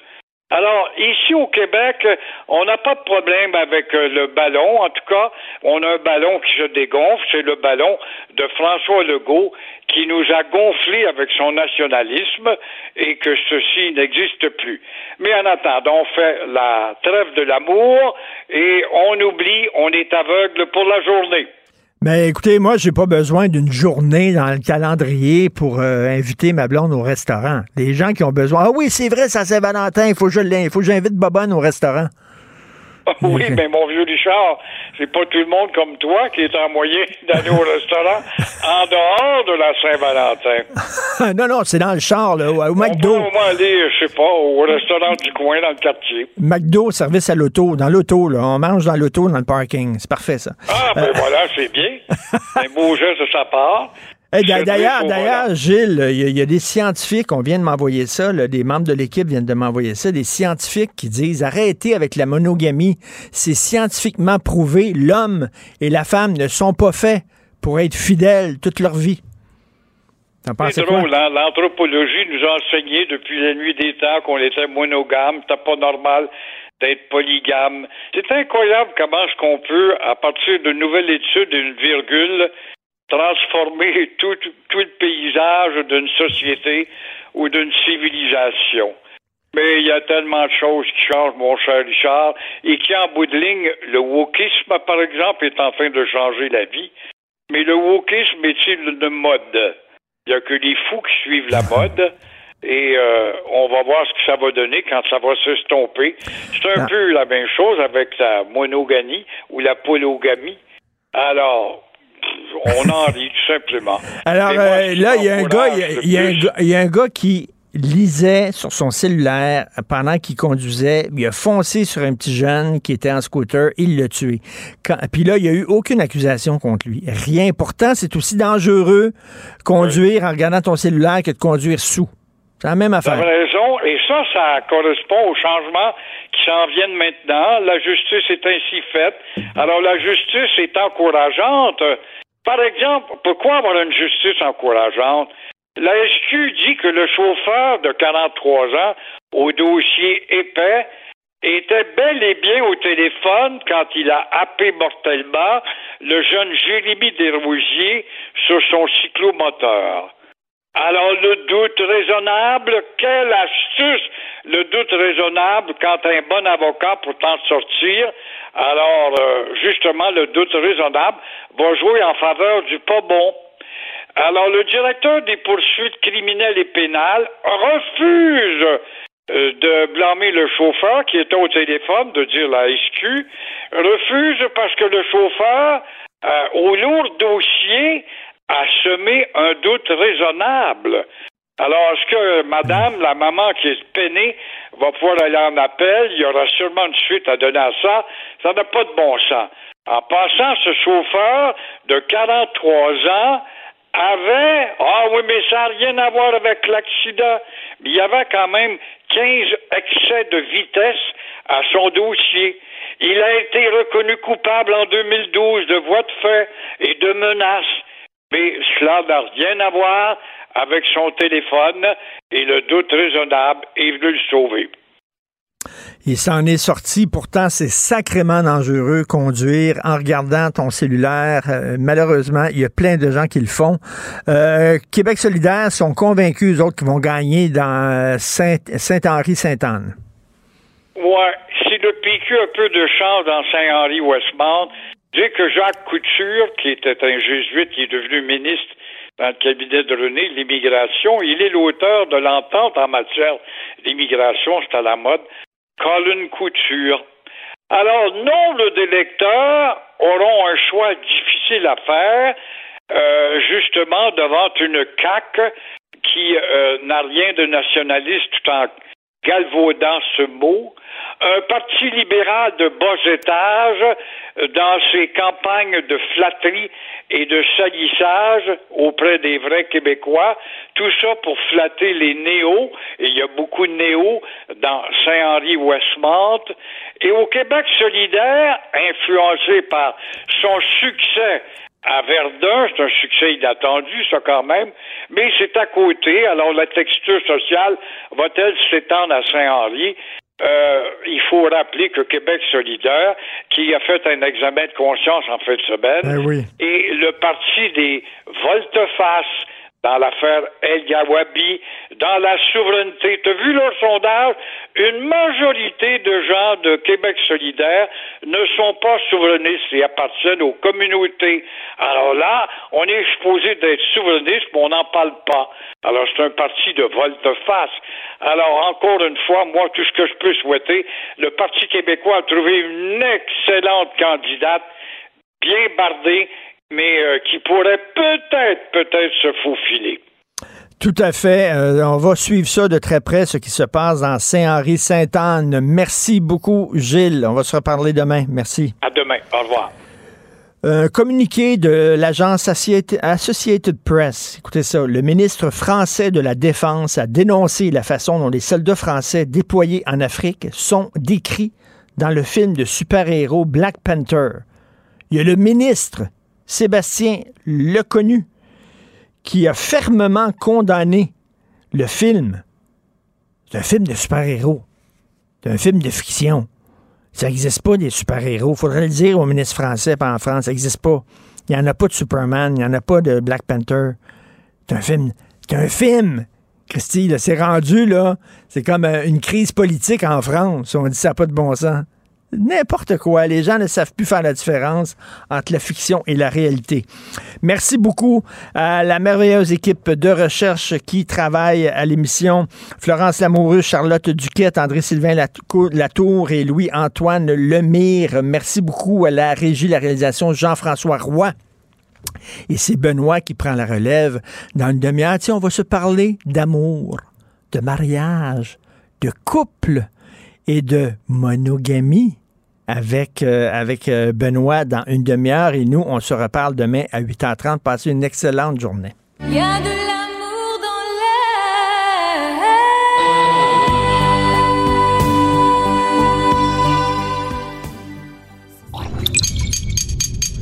Cube Radio.